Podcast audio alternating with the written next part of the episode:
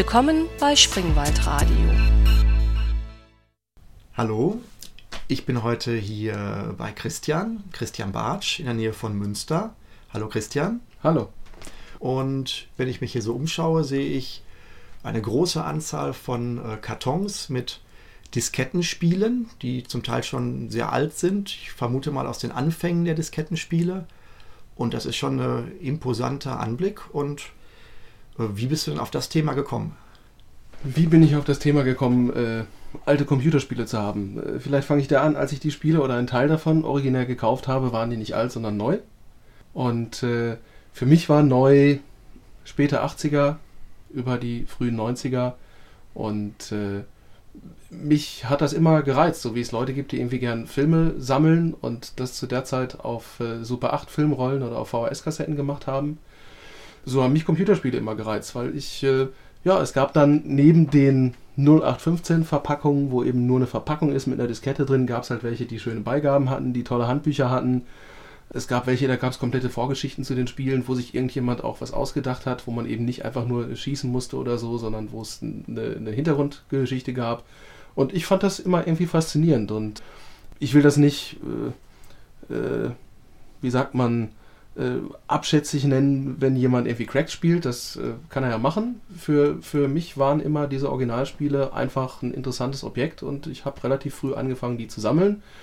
Ich habe da den Vorteil gehabt, dass ich dadurch, dass ich nie das Neueste haben musste, oftmals Spiele dann kaufen konnte, wenn die schon so ein bisschen, die rutschten so langsam in den, in den Budgetbereich, also in, den, äh, in das, das Billigsegment ab und ehe dann die Budgetauflage in einer ganz anderen billigen Verpackung kam, mhm. wurde meist die reguläre Verpackung noch zum Sonderpreis abverkauft. Das waren also damals 10 oder 20 Mark.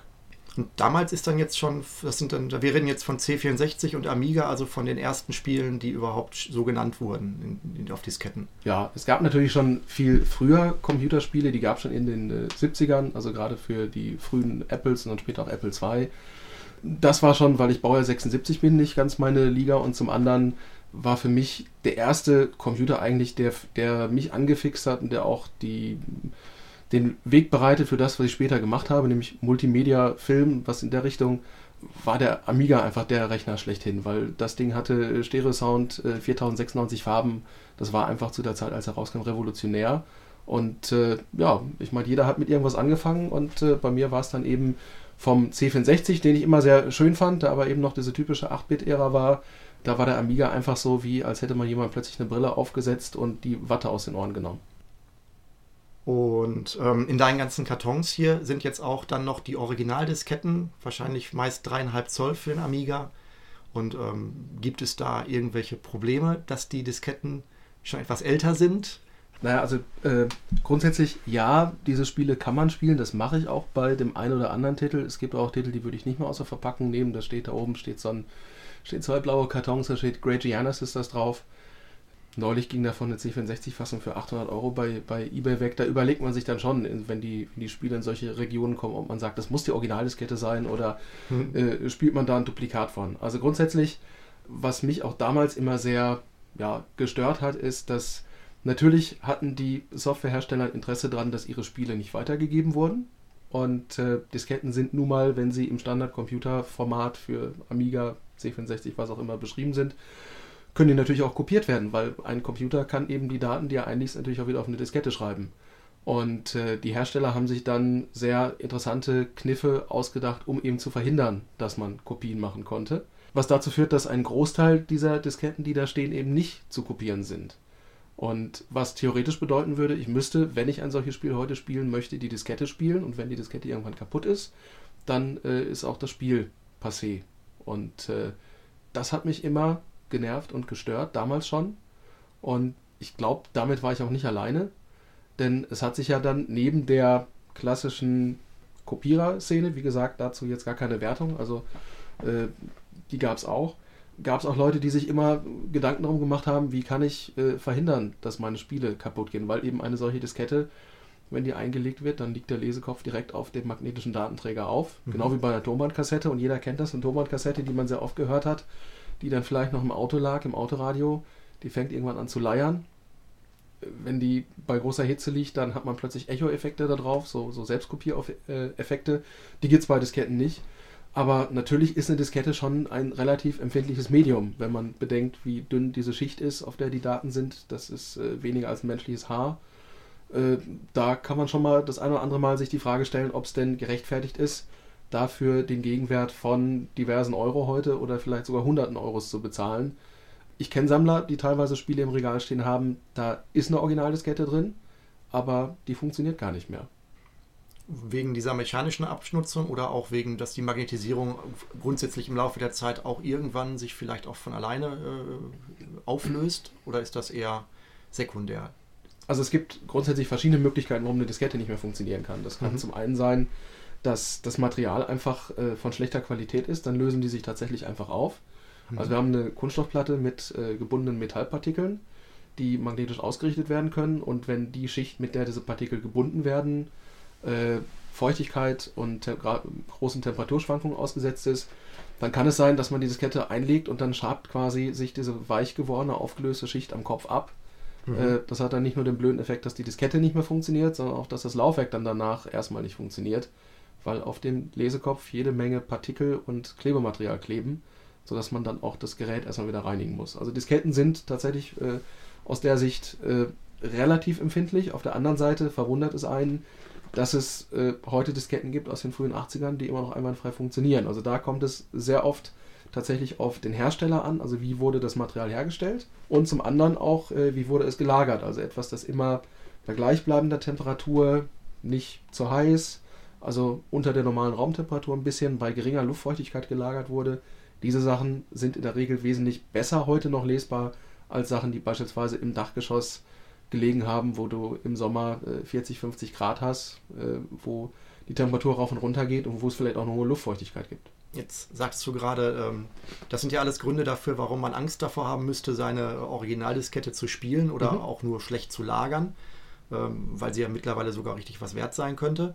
Ähm, dazu, dagegen was zu tun, wäre ja eine Kopie zu machen und nur mit der Kopie zu spielen. Ähm, jetzt sagtest du, glaube ich, gerade, dass die Kopie nicht immer möglich ist, weil die Hersteller natürlich ein Interesse daran haben, dass das nicht immer möglich ist. Genau. Computerspiele genau. waren ja so das erste digitale Medium, das dann auch äh, kopiert wurde. Da gab es ja noch keine äh, CDs und äh, dergleichen. Das heißt, das war ja das erste Medium, wo dann auch das, das Problem der Raubkopie der digitalen ja auch äh, den Leuten in den Kopf schoss, den, äh, den Firmen, die der Meinung waren, das lässt sich beliebig oft verbreiten. Es lag aber auch nahe, weil grundsätzlich muss man sagen, beispielsweise eine Schallplatte äh, eine Schallplatte kann ich nicht selber herstellen. Es kann keiner selber Schallplatten schneiden. Also mhm. ein paar wenige Leute in Deutschland ausgenommen, die vielleicht im Keller eine solche Maschine stehen haben, womit das geht, womit man Unikate, sogenannte Acetate schneiden kann. Äh, Disketten haben genauso wie Kompaktkassetten oder auch Tonbänder den Vorteil, dass der Anwender sie selber beschreiben kann. Mhm aber bergen natürlich gleichzeitig den Nachteil, bringen den Nachteil mit, dass der Anwender eben auch Sachen, die er geliefert bekommt, auf diese Medien wieder kopieren kann. Mhm. Und wenn ich eine Tonbandkassette kaufe, jeder kennt das, man kann mit zwei Kassettenrekordern eine analoge Tonbandkopie machen. Mit zwei normalen Tonbändern, mit Senkel geht das auch. Und mit Disketten funktioniert das eben auch. Ich brauche eben entweder im Rechner genug Speicher, um die komplette Diskette einmal einzulesen und neu zu schreiben, oder ich brauche zwei Laufwerke. Dann brauche ich eben nur den Speicher für eine komplette Umdrehung, um eine Kopie zu machen. Wenn ich jetzt also die Analogie des Tonbands mal nehme, ich lasse einfach zwei Disketten laufen und übertrage live das, was die eine liest, auf die andere, meinetwegen jetzt auch mit einer leichten äh, Berechnungsverzögerung, dann müsste ich doch, gerade weil es digital ist, eine 1 zu 1 Kopie haben. Und dann hätte ich doch überhaupt kein Problem, einfach mit der Kopie zu arbeiten. Da kommt ja dann der Kopierschutz, der sich ja erstmal so nicht erschließt, wie der funktionieren kann, wenn ich Bit für Bit von einer Diskette auf die nächste übertragen kann. Genau, Dazu äh, müssen wir jetzt ein bisschen tiefer ins Detail gehen. Also grundsätzlich ist es so, äh, Disketten funktionieren auf der untersten Ebene analog, genau wie ein Tonband oder eine Kassette. Mhm. Das heißt, wir haben Metallpartikel auf einer Oberfläche, die können magnetisiert werden über einen Schreibkopf. Und wenn ich dieses Medium wieder an einem Lesekopf vorbei bewege, dann erzeugt die unterschiedliche Ausrichtung der Magnetfelder, also Nord- und Südpol, im Kopf wieder ein elektromagnetisches Feld und daraus resultiert Strom und diesen Strom kann ich messen. Der mhm. ist bei einer Diskette sehr gering. Wenn man sich überlegt, wie fein diese Oberfläche ist und wie wenig da an Material vorhanden ist, dann wird da mit sehr aufwendigen Verstärkerschaltungen gearbeitet, aber grundsätzlich ist eine Diskette erstmal analog aufgebaut. Das heißt, genau wie eine Tonbandkassette könnte man hingehen und sagen, man macht eine analoge Kopie einer Diskette. Das hat man teilweise auch probiert, um Kopierschutzverfahren auszuhebeln. der Nachteil ist, wie bei jeder analogen Kopie, die ist von Generation zu Generation schlechter. Mhm.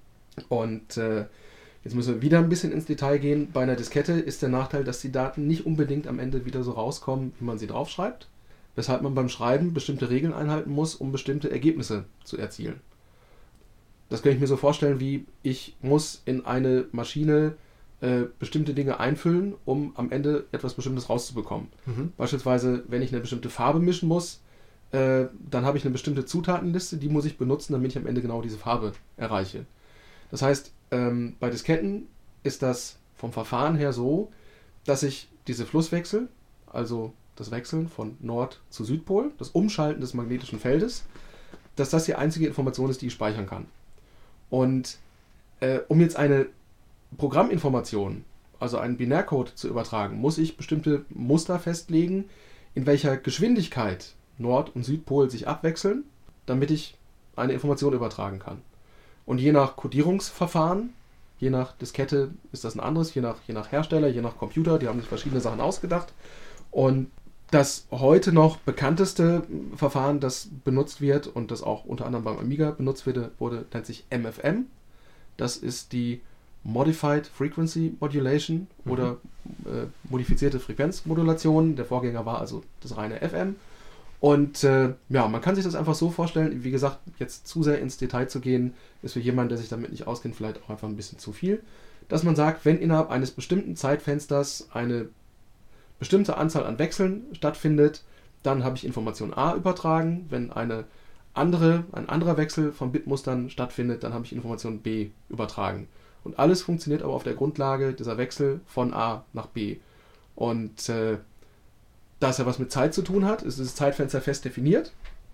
Und äh, um jetzt mal auf den Kopierschutz zu kommen, beispielsweise arbeitet der Amiga grundsätzlich mit einer Zeitbasis von zwei Mikrosekunden bei der MFM-Kodierung, sodass die daraus gültigen Muster bei der MFM-Kodierung bei 4, 6 und 8 Mikrosekunden liegen.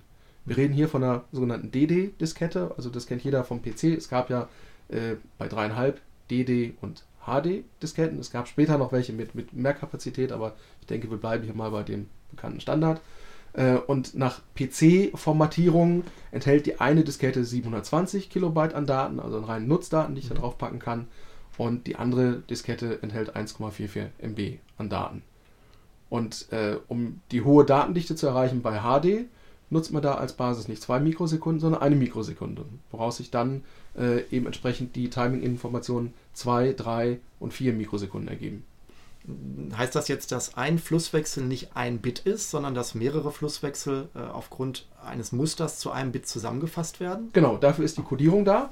Äh, Hintergrund ist unter anderem, würde man eine digitale Information und wir hätten jetzt Nullen und Einsen und wir würden sagen, das eine ist die Eins, das andere ist die Null und ich hätte eine Anzahl von, ich würde digital einfach mal äh, 10.000 Nullen schreiben wollen, ähm, dann würde das keinen Flusswechsel bedeuten. Denn letztlich ist es so, bei der magnetischen Aufzeichnung musst du immer eine Wechselspannung erzeugen, um eine Information speichern zu können. Äh, würde ich eine Gleichspannung erzeugen, dann erzeuge ich ein gleichbleibendes Magnetfeld. Da habe ich keine wechselnde Information mehr drin. Das heißt, diese Information kann ich später nicht lesen, weil am Lesekopf nicht erkennbar ist, äh, habe ich jetzt hier quasi eine positive oder negative Flanke. Anders ausgedrückt, bei der Diskette ist nur der Wechsel von Nord zu Südpol die Information, aber nicht der Nord- oder Südpol selbst. Ah. Sondern immer ein Wechsel erzeugt eine Schaltflanke und diese Schaltflanke ist quasi ein Tick und eine bestimmte Reihenfolge von Ticks ergibt dann das eigentliche Bitmuster. Okay. Das also die, selbst das Bit muss gemorst werden, wenn man es mal so salopp äh, äh, sagen würde. Genau, weil wir haben als Grundlage die Analogtechnik, Mhm. die muss bedient werden und wir haben nur die Wechsel von Nord zu Südpol.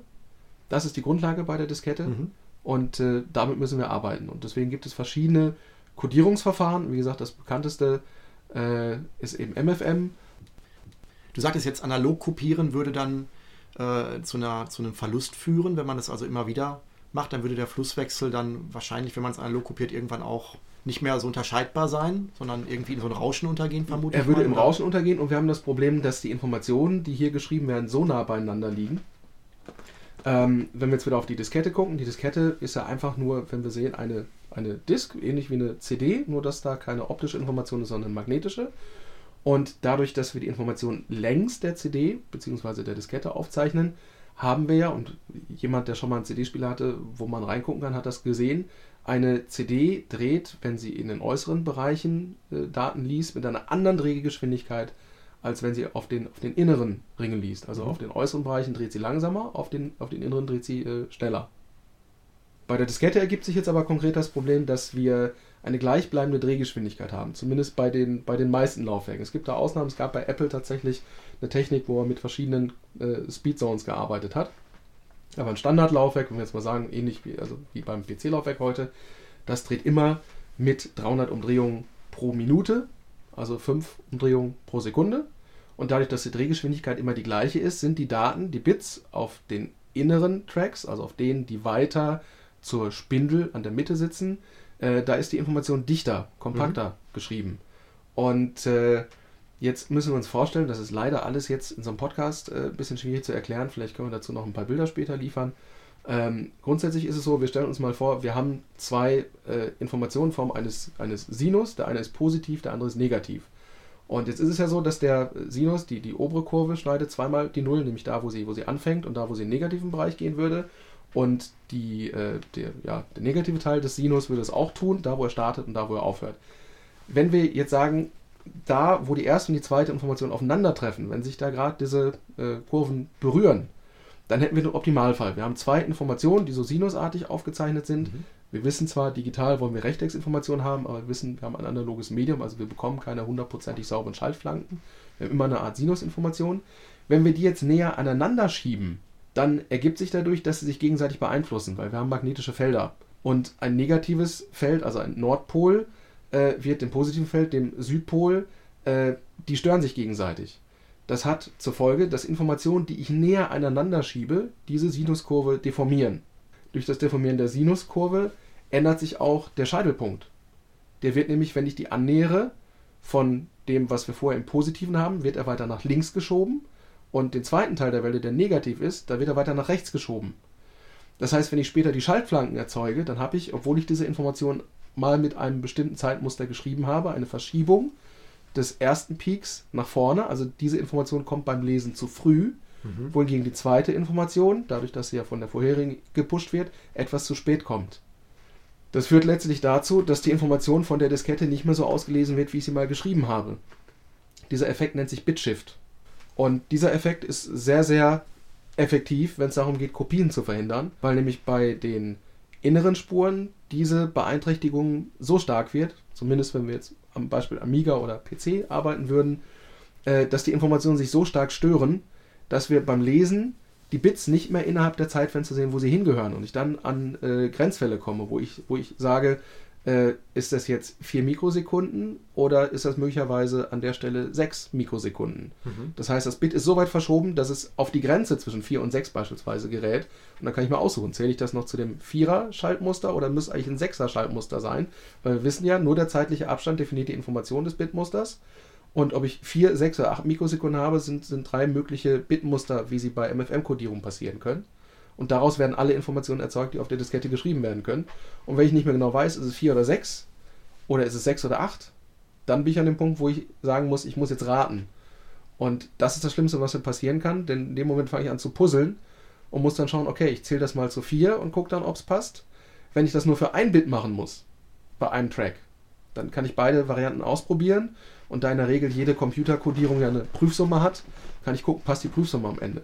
Wenn aber alle Informationen sequenziell aufeinander aufbauen, denn hier gibt es ja keinen, es gibt ja nur einen definierten Startpunkt auf der Diskette, nämlich da, wo ich mit dem Schreiben der Information auf den Track anfange. Der Track ist ja fortlaufend, der hört irgendwann auf und kurz nachdem ich aufhöre, fängt er wieder neu an. Er ist ja eine, wenn man so will, ein Kreis, der nur an einer Mhm. Stelle kurz unterbrochen ist, äh, wo eben angefangen wurde zu schreiben, wo man aufgehört hat. Äh, dann erzeuge ich Grenzfälle und wenn ich diese Grenzfälle habe, dann ist der ganze Track nicht mehr lesbar.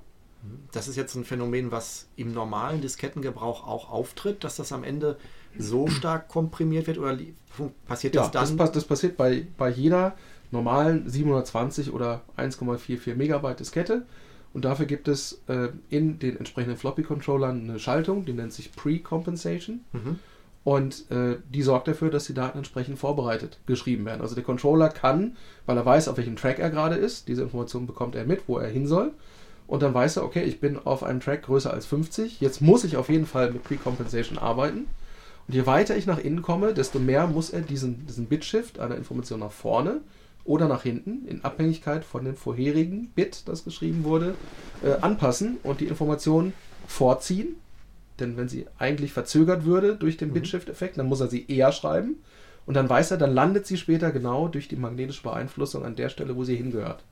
Und das ist ein sehr effektives Verfahren, um Analogkopien bei Disketten zu verhindern. Also zu dem Rauschen, das eben nach drei, vier Generationen aufgrund des niedrigen Signalpegels generell ein Problem würde, haben wir hier noch das Problem, dass das Timing dazu kommt, mhm. sodass bei Disketten eigentlich Analogkopien von vornherein ausscheiden. Okay, aber jetzt sind ja in der Vergangenheit auch die Digitalkopien äh, äh mit sehr wirksamen Mitteln unterbunden worden. Soweit ich weiß, war ja, ist ja der primäre Weg, eine Digitalkopie, äh, eine, einen Kopierschutz einer Digitalkopie zu unterbinden, dass man versucht, in der Software die Abfrage rauszunehmen und nicht zu versuchen, so habe ich es zumindest damals erlebt, nicht zu versuchen, die Diskette dann doch äh, eins zu eins zu kopieren, sondern einfach die Software toleranter zu machen, nicht die Originaldiskette haben zu wollen. Ja, also grundsätzlich ist jeder Kopierschutz natürlich ein Katz-und-Maus-Spiel. Mhm. Heute haben die Hersteller den Vorteil, dass sie Updates nachschieben können und mit jedem Update können sie den Kopierschutz auch aktualisieren und äh, insofern geht das Katzen-Maus-Spiel immer weiter. Siehe auch iPhone, äh, Jailbreak. Also da äh, tut sie natürlich ständig was. Bei äh, Computerspielen von damals ist natürlich der Vorteil der Raubkopierer gewesen.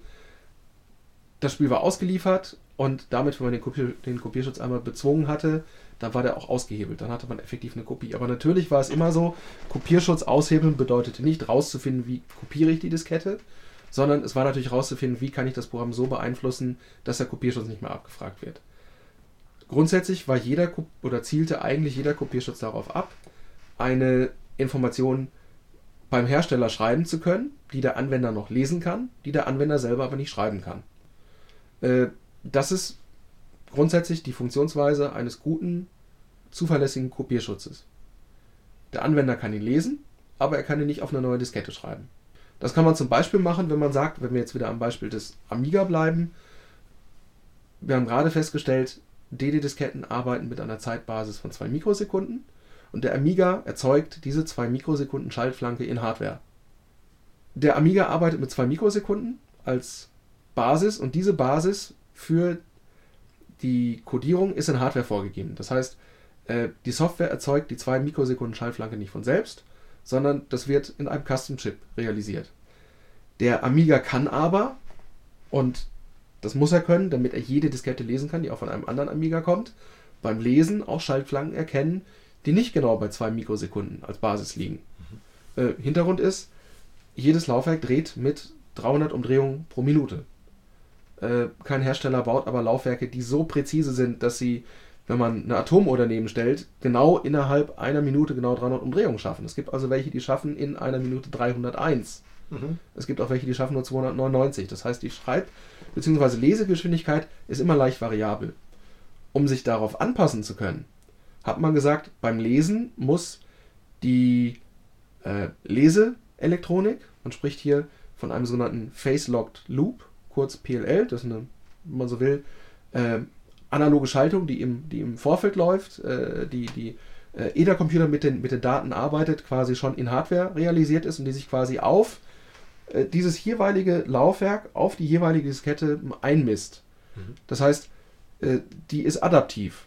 Also, Fährt er dann einmal einen Testlauf, bevor er die ersten Daten liest? Oder das, verwirft er die, wenn er merkt, die waren zu schnell? Da ich ja beim Lesen sowieso an, an irgendeiner Stelle irgendwo im Track anfange, mhm äh, sind die ersten drei, vier Bits oder so sowieso weg. Der, ah. der groovt sich relativ schnell ein und dann hat dieser, dieser Loop seine eigene Taktung gefunden und der wird quasi immer auch leicht nachkorrigiert. Mhm. Also ein guter Face-Lock Loop ist einfach einer, der sich sehr, sehr schnell einstellen kann, der dann funktioniert und der sich innerhalb gewisser Parameter immer leicht anpassen kann, weil man bei jedem Laufwerk auch äh, Schwankungen hat, dass es mal mhm. leicht langsamer oder schneller läuft. Das hat ja was damit zu tun, dass die Diskette ja mechanisch vom Lesekopf berührt wird und dadurch immer eine gewisse Friktion vorhanden ist. Und aufgrund all dieser Parameter ist der Computer beim Lesen innerhalb gewisser Grenzen in der Lage, sich anzupassen. Und deswegen kann er auch äh, Bitmuster lesen, wenn als Basis nicht genau 2 Mikrosekunden, sondern 1,9 oder vielleicht auch 1,8 Mikrosekunden genommen wurden. Er kann aber nur mit 2 Mikrosekunden schreiben. Und wenn ich es jetzt darauf anlege, innerhalb dieser Toleranzbereiche mich mit einer Mastering-Maschine so weit von dem entferne, was die Hardware schreiben kann, dann bin ich zum Beispiel in der, in der, äh, in der Lage, die Zeitbasis so weit zu reduzieren, dass ich sage, ich nehme nicht 2 Mikrosekunden, sondern eben mal als Beispiel 1,8. Und ich weiß, ein Amiga ist nicht in der Lage, 1,8 Mikrosekunden zu erzeugen. Der erzeugt selber immer nur 2 und mit, mit, mit Abweichungen kommt er vielleicht auf 1,95. Aber er kann nicht 1,8 schreiben. Dadurch, dass dieses Bitmuster, dass die Bitzelle dann kürzer wird und ich ja mit dieser reduzierten Bitzelle schreibe, bekomme ich natürlich über die komplette Umdrehung eines Tracks mehr Informationen auf den Track drauf, als ich das kriegen würde, äh, wenn ich mit 2 Mikrosekunden schreibe. Und das kann dann der Controller auch ausnutzen. Ich hätte jetzt so spontan gedacht, der würde dann halt trotzdem sagen, Standard ist x äh, Bits pro Umdrehung und ähm, die Anzahl an Bits pro Umdrehung ist, ist immer grob vorgegeben. Die ändert sich aber eben durch Umdrehungsgeschwindigkeit, durch äh, die Friktion, die das Laufwerk beim Schreiben hat und so weiter. Also wir, wir haben aus diesem Grunde zwischen dem eigentlichen Track Start und dem Punkt, wo der Track wieder anfängt, wenn ich einmal rum bin, der Track ist nie genauso lang, wie man technisch wirklich schreiben könnte, sondern er hat einen gewissen Puffer am Ende, das ist die sogenannte Gap. Das ist der Bereich, in dem dann keine Daten stehen. Das heißt, man sagt einfach, ich schreibe jetzt, und ich nehme jetzt einfach wild mal eine Zahl, die man sich gut merken kann, ich schreibe 1000 Bits. Und äh, in Wirklichkeit passen auf diesen Track aber nicht 1000 Bits drauf, sondern ich könnte auf diesen Track äh, 1100 Bits schreiben. Ich hätte quasi 100 Bits Puffer, die ich am Ende einfach da habe, weil das eine Laufwerk schafft eben bei gleicher Umdrehung vielleicht sogar 1020 Bits, die es letztlich schreiben könnte. Und äh, das andere Laufwerk schafft aber nur 100, 110 oder 105. Die müssen alle nur in der Lage sein, mindestens diese 1000 Bits schreiben zu können. Das mhm. ist das, was wir im Standard definiert haben. Und das macht man sich beispielsweise beim Kopierschutz zunutze, dass man sagt, wir gehen so sehr in die Toleranz, dass wir Informationen schreiben, die noch lesbar sind, aber diese Information ist nicht mehr schreibbar auf der Konsumermaschine. Mhm. Und das, was ich gerade angesprochen habe, ist ein sogenannter Longtrack. Longtrack deshalb, weil er mehr Informationen enthält, weil, weil er länger ist als ein Standard-Track. Und diesen Track kann ein Amiga ohne Probleme lesen. Ich müsste nachgucken, ob es genau 1,8 Mikrosekunden sind, äh, die das sein können, aber äh, für das Beispiel reicht das, dass wir einfach wissen, wir können innerhalb gewisser Parameter mit, mit einer Maschine, die nicht ein Amiga ist, nämlich in einem Kopierwerk, in einer Mastering-Maschine, können wir die Bitzellen so verändern, dass wir in der Lage sind, mehr Informationen auf einem Track unterzubringen. Und der angenehme Nebeneffekt ist, dadurch, dass der Amiga das noch lesen kann, ist eigentlich gar kein weiterer Kopierschutz mehr nötig. Der Amiga kann diese Informationen lesen, aber er kann sie nicht mehr schreiben. Wenn ich diesen gleichen Track wieder schreiben will, dann überschreibe ich mit dem Trackende wieder den Trackanfang. Weil ja das normale Laufwerk mit 300 Umdrehungen pro Sekunde arbeitet, genau wie die Kopiermaschine auch. Nur die Kopiermaschine kriegt mehr Informationen durch kürzere Bitzellen geschrieben. Mhm. Und das ist sehr effektiv, weil man auf eine Diskette auch mehr Informationen bekommt. Das kam den Herstellern sehr entgegen, weil die teilweise dann auf einer Diskette ein Spiel ausliefern konnten. Wenn das geknackt wurde als Crack, hatte man zwei Disketten, weil die Cracker die Daten mit einem normalen Laufwerk, mit normalen Bitzellen schreiben mussten. Mhm. Und die hatten dann die undankbare Aufgabe, auch noch die kompletten Loader anzupassen, weil die natürlich gucken mussten, wo packe ich jetzt die Daten für den letzten Level hin. Und dann musste plötzlich ein Diskettenwechsel programmiert werden, der vorher nicht da war. Und das ist eine sehr effektive Methode, weil sie auf der einen Seite Kopierschutz darstellt, auf der anderen Seite auch mehr Nutzinformationen auf der Diskette unterbringt und äh, natürlich auch, muss man sagen, eigentlich über die Spezifikation dieser Diskette hinausgeht. Denn der Amiga, äh, grundsätzlich muss man sagen, die 720 Kilobyte, von denen wir gerade gesprochen haben, für eine DD-Diskette, sind nur dann 720 Kilobyte, wenn wir von IBM formatiert sprechen. Der Amiga bekommt zum Beispiel auf die gleiche Diskette 880 Kilobyte, hat ein effektiveres Filesystem. Und äh, man bekam dann beispielsweise mit Longtracks auf einer Amiga-Diskette durchaus mal ein Megabyte drauf. Und das war natürlich für die Hersteller sehr angenehm, weil sie konnten bei den Spielen einfach teilweise ein Spiel auf einer Diskette ausliefern, das vorher zwei gebraucht hätte. Das sind jetzt, ähm, das wäre jetzt Kopierschutz, wo man sagen würde, der benutzt eigentlich das normale Werkzeug, nur halt mit einer höheren Qualität oder Auflösung, um zu schreiben, wie der andere es nicht könnte. Also du hast eigentlich für den, für den gleichen Vorgang nur das bessere Werkzeug, würde ich jetzt mal sagen. Äh, es immer so zu vereinfachen. Ähm, die, die, oder das höher auflösende Werkzeug. Ähm, jetzt gibt es aber ähm, ja auch noch Kopierschutzvorrichtungen, die jetzt an diesen Sachen vorbei äh, durch Mechanik oder dergleichen äh, gearbeitet haben. Ja, also haben. das, das, das ist jetzt einer von äh, vielen gerade Ah, okay. gewesen. Also Long, Long, Long Track hat man gerne mal gemacht, wenn man Informationen unterbringen wollte. Der Nachteil war natürlich, man ging hier sehr in die Toleranz auch des Mediums, Mhm. weil das Medium natürlich auch nur für eine gewisse Anzahl an Nutzdaten gedacht ist. Grundsätzlich muss man sagen, durch die MFM-Kodierung habe ich immer die doppelte Datenrate sowieso. Das heißt, eine DD-Diskette hat eigentlich brutto sowieso 1,4 Megabyte oder technisch gesehen sogar noch ein bisschen mehr. Äh, davon sind aber eben diese 720 Kilobyte unter MS-DOS nutzbar. Äh, wenn ich natürlich eine Diskette mit diesen Longtracks beschreibe und kürzere Bitzellen nehme, dann nähere ich mich natürlich auch schon eigentlich dem an, was eigentlich eine HD-Diskette sein sollte. Und natürlich waren die Disketten dafür nicht zertifiziert. Das heißt, ab einem gewissen, äh, ab einer gewissen Überschreitung dieser Toleranz komme ich auch in die Toleranz des Mediums. Das heißt, ich riskiere auch, dass ich bei normal zugekauften DD-Disketten von meinem Zulieferer, die ich hier in der Replikation benutze, auch mal welche dabei habe, die dann plötzlich nicht funktionieren, weil sie aufgrund ihrer magnetischen Schicht eigentlich dafür nicht geeignet sind, so viel Daten unterzubringen. Mhm. Äh, eigentlich. Wir, wir reden hier immer noch über ein Medium, das grundsätzlich analog ist, deswegen gibt es da keine genaue Vorschrift, wie viele Daten da drauf passen. Das ist wie bei einer Audiokassette. Ich kann äh, bei einer Audiokassette so lange laut aufzeichnen, bis ich eine Verzerrung kriege. Und das heißt, es gibt da keinen Effektivpegel. Man kann das theoretisch ausmessen. Da ist jedes Medium immer ein bisschen anders. Äh, Es gibt Kopierschutzverfahren, die nicht mit Longtracks funktioniert haben. Äh, Eine Möglichkeit ist beispielsweise auch wieder einfach nur eine schnellere, einen schnelleren Wechsel von Datendichten zu erzeugen, die der Amiga beispielsweise nicht schreiben kann, dass ich zum Beispiel sage, ich äh, schreibe einen Track und variiere dann die Schreibdichte. Das heißt, ich ändere plötzlich die Bitzellen. Ich schreibe dann eine kurze Zeit kürzere Bitzellen, 1,8 Mikrosekunden, und danach schreibe ich welche, die sind 2,2 Mikrosekunden lang. Das gab es auch, also das beispielsweise das sogenannte Copy-Log. Es gab, äh, wie in jeder Industrie oder Branche, gab es natürlich Firmen, die das von der Stange angeboten haben. Es gab auch Kopierschutzanbieter, also nicht jeder äh, Spielehersteller hat da seine eigenen Brötchen gebacken, sondern es gab zum Beispiel einen relativ bekannten auf dem Amiga, Rob Northern, der hat eine ganze Industrie, eine ganze Branche mit Kopierschutz bedient, indem er selber eine Technik entwickelt hat, die er im Kopierwerk erzeugen konnte, womit er auf dem äh, auf jeder Kopie eine quasi Seriennummer hinter, hinterlegen konnte.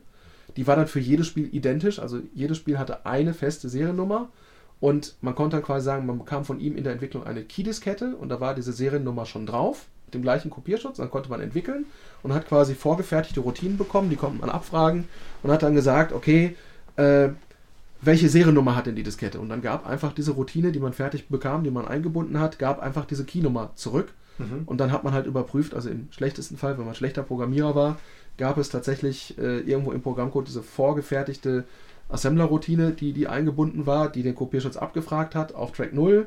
Und direkt danach kam ein Vergleich in einfach äh, in Assembler ein Compare und dann in einigen Fällen tatsächlich im Programmquelltext fest verankert die Seriennummer und dann wurde verglichen, ist das, was zurückkommt, die gleiche Seriennummer, die ich hier gespeichert habe. Und wenn nicht, dann springe zum Absturz und wenn doch, dann soll das Spiel laufen.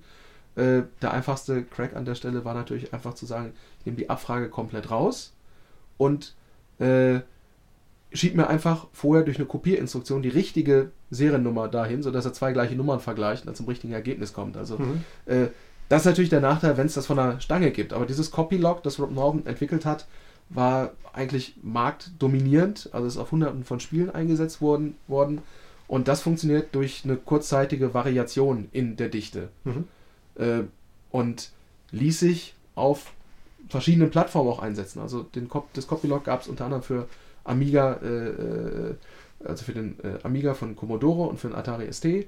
Und äh, man konnte das einkaufen. Man hat einfach gesagt, okay, ich brauche Kopierschutz und dann bekam man so eine Diskette, die konnte man in der Entwicklung nehmen und die wurde dann auch in der Replikation genauso erzeugt. Da gab es Skripte für und jedes Kopierwerk hatte zu der Zeit, das war eigentlich Branchenstandard, äh, von der Firma Trace, das waren Kopiermaschinen, die waren auf äh, äh, Unix-Basis äh, hergestellt und das war ein programmierbarer Floppy-Controller. Und die haben einfach ein Skript abgegeben und Rob Norton hat dann gesagt, hier ist die äh, Steuerinformation für den sogenannten Key-Track. Mhm. Und der wurde abgefragt in Software. Der Rest der Diskette war in der Regel aber in einem Format, das kopierbar war. Also man konnte die Diskette ganz normal mit einem Kopierprogramm kopieren Mhm. und man hatte am Ende eine Kopie, da war alles drauf, bis eben auf diese Dichte-Variation. Und in der Regel stieg das Programm dann genau an der Stelle aus. Äh, ein guter Kopierschutz hat das natürlich nie direkt gemacht, sondern immer erst dann, wenn es für den Anwender blöd war. Also Also die, der Effekt, warum das Programm, also das, das Anhalten des Programmes, um zu sagen, ich bin eine Raubkopie, ich mache jetzt nicht weiter, wurde nicht direkt beim Start gemacht. Genau, Programms. beispielsweise Speedball, in dem Moment, wo das erste Tor fällt, wenn es eine Raubkopie ist, stürzt er genau da ab. also man kann da schon eine gewisse Zeit spielen und dann steht man plötzlich da und oh, geht nicht. Und äh, wenn man das schlau macht, äh, es gab Spiele, die haben das sehr äh, elegant eingesetzt. Äh, da kam man erstmal gar nicht drauf, dass der Kopierschutz war, der da schiefgegangen ist. Das Blöde war natürlich, dass das einen schlechten Leumund gab, äh, weil die Leute plötzlich äh, dachten, oh, ja, das Spiel ist irgendwie buggy, das stürzt ständig ab. Ja, es war halt der Kopierschutz, der Amok gelaufen ist. Und da gab es tatsächlich ein paar ganz schöne Sachen, die äh, den, den Anwender richtig vor, vor Rätsel gestellt haben. Und äh, ich erinnere mich da an ein Spiel Fate Gates of Dawn, relativ spätes, also spätes Spiel, ich glaube 93, 94 dürfte es gewesen sein, von der Firma Reline. Äh, es hatte A einen Diskettenkopierschutz und B eine Handbuchabfrage. Und wenn man die Handbuchabfrage falsch äh, beantwortet hat, und das war ein Rollenspiel, dann, dann gab es immer mehr Diebe und Wegelagerer, die einem im Spiel entgegenkamen und mit denen man kämpfen musste, die wurden immer stärker. Und äh, je öfter man da was falsch beantwortet hat, diese Fragen kamen also öfter, desto unspielbarer wurde das Spiel und desto Mhm. unschaffbarer wurde das Spiel. Und äh, da gibt es ein paar schöne Beispiele. Wenn man da im Netz sucht, gibt es ein paar schöne Seiten, die einem erklären, welche Spiele aufgrund von Kopierschutz nicht funktionieren. Äh, Hook zum Beispiel, nach dem Kinofilm mit äh, Robin Williams. Da ist es auch so, dass es da Spielelemente gibt, die, wenn der Kopierschutz nicht funktioniert hat, dann sind diese Spielelemente nicht da. Und man merkt das erst später im Spiel, wenn man weiterspielen will, dass dann ein wichtiges Element plötzlich im Spiel fehlt, ein, äh, ein Gegenstand, mit dem man arbeiten muss, der einfach nicht da ist. Mhm. Oder das Spiel Turrican 1, wo es an der Stelle von, ich glaube, Welt 1, Level 3 gibt es am Ende einen kleinen Aufzug, auf den man drauf muss und dann in die nächste Welt fährt. Mhm. Und dieser Aufzug ist einfach nicht da. Also wenn, äh, da da gab es schon sehr kreativen Einsatz von äh, diesen Kopierschutzverfahren und äh, da gab es auch dann natürlich Cracker, die drauf reingefallen sind, die dann, äh, es musste ja immer schnell gehen, jeder wollte der Erste sein und die Gruppen hatten natürlich einen unheimliche, unheimlichen Leistungsdruck, Mhm. um da im Wettbewerb immer die Ersten zu sein. Und bei solchen Spielen waren in der Regel dann die ersten äh, Cracks, die es davon gab, die haben nicht funktioniert. Das erinnert mich an ein äh, Spiel, das wir auch beide sehr gut kennen. Das hatte ich mittlerweile schon wieder fast vergessen. Äh, Devilland. Da war es auch so. Wenn man das dreimal das falsche Passwort aus dem Handbuch eingegeben äh, hatte, kam man in ein unlösbares Level, das äh, voller Gegner war und das überhaupt nicht schaffbar war. Das hieß dann, glaube ich, sogar äh, drei große Fehler war der Titel des, des Levels, wenn ich mich nicht, wenn ich mich recht erinnere. Kann sein, ich habe keine Ahnung, wer dieses Spiel gemacht hat und wo es herkommt, aber das kann man unter Jugendsünde dann, glaube ich, verbuchen. Ja, nee, also klar, äh, das war aber in dem Fall sicherlich noch offensichtlicher, weil man direkt merkte, man ist in einem Level, das in, in Mhm. einem Level, das nicht funktioniert. Aber äh, da gab es wirklich äh, ganz tolle Sachen. Ich erinnere mich auch noch an eine Musiksoftware, die nichts mit dem Amiga zu tun hat, die eigentlich vom äh, Atari ST kommt, Notator und dann später als Logic von der Firma Imagic vermarktet wurde. Mhm.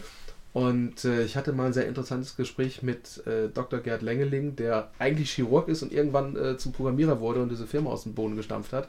Der sagte, wenn das Programm, äh, wenn man das knacken würde und es war Dongle geschützt, dann fing das Programm an, Schweinereien zu machen beim Tempo. Und da es ein. Musikprogramm war, war das natürlich für den Musiker das Schlimmste, was passieren konnte, dass so nach und nach dieses MIDI-Programm aus dem Sync lief und dann teilweise auch einzelne Spuren leicht unterschiedlich angesteuert hat, was, was das Tempo anging. Und irgendwann passte nichts mehr zusammen. Je, je länger dieser, dieser Song wurde und je länger man daran rumkomponierte, desto schlimmer wurde das. Und äh, das war natürlich eine sehr kreative Art, den Leuten den Spaß an so einer Kopie zu verderben. Um wieder auf die Diskette zurückzukommen, Mhm. äh, die Möglichkeiten, da Schweinereien zu machen, sind sehr vielfältig. Und äh, je nach Computerplattform, je nach Hardware, äh, ist, das, ist das auch ausgereizt worden. Also äh, äh, beispielsweise auf dem Apple II war es auch so, dass das Laufwerk komplett in Software angesteuert wurde. Und da gab es die wildesten Kopierschutzverfahren, weil eben alles in Software realisierbar war. Und je mehr die Plattform eigentlich controllermäßig äh, reglementiert wurde, weil man Bauteile verwendet hat, die bestimmte Einschränkungen hatten, desto, desto langweiliger wurde eigentlich der Kopierschutz. Also auch gerade auf dem C64, Die 1541 ist so gesehen ein separater kleiner Computer mit einem separaten 2 Kilobyte Speicher, mit einer separaten CPU und einem eigenen Kommandoset. Äh, das war ein richtiger Sport. Eigene Programme für diesen Minicomputer zu schreiben, Informationen zu übertragen und äh, Dinge zu machen, die jedes Kopierprogramm erstmal aus dem Tritt gebracht haben. Und äh, ich glaube, wenn man sich jetzt überlegen würde, eine total wilde Idee haben würde nach dem Motto, da ist vor mir noch keiner drauf gekommen, dann würde ich sehr wahrscheinlich dagegen wetten und sagen, doch, da ist schon einer drauf gekommen.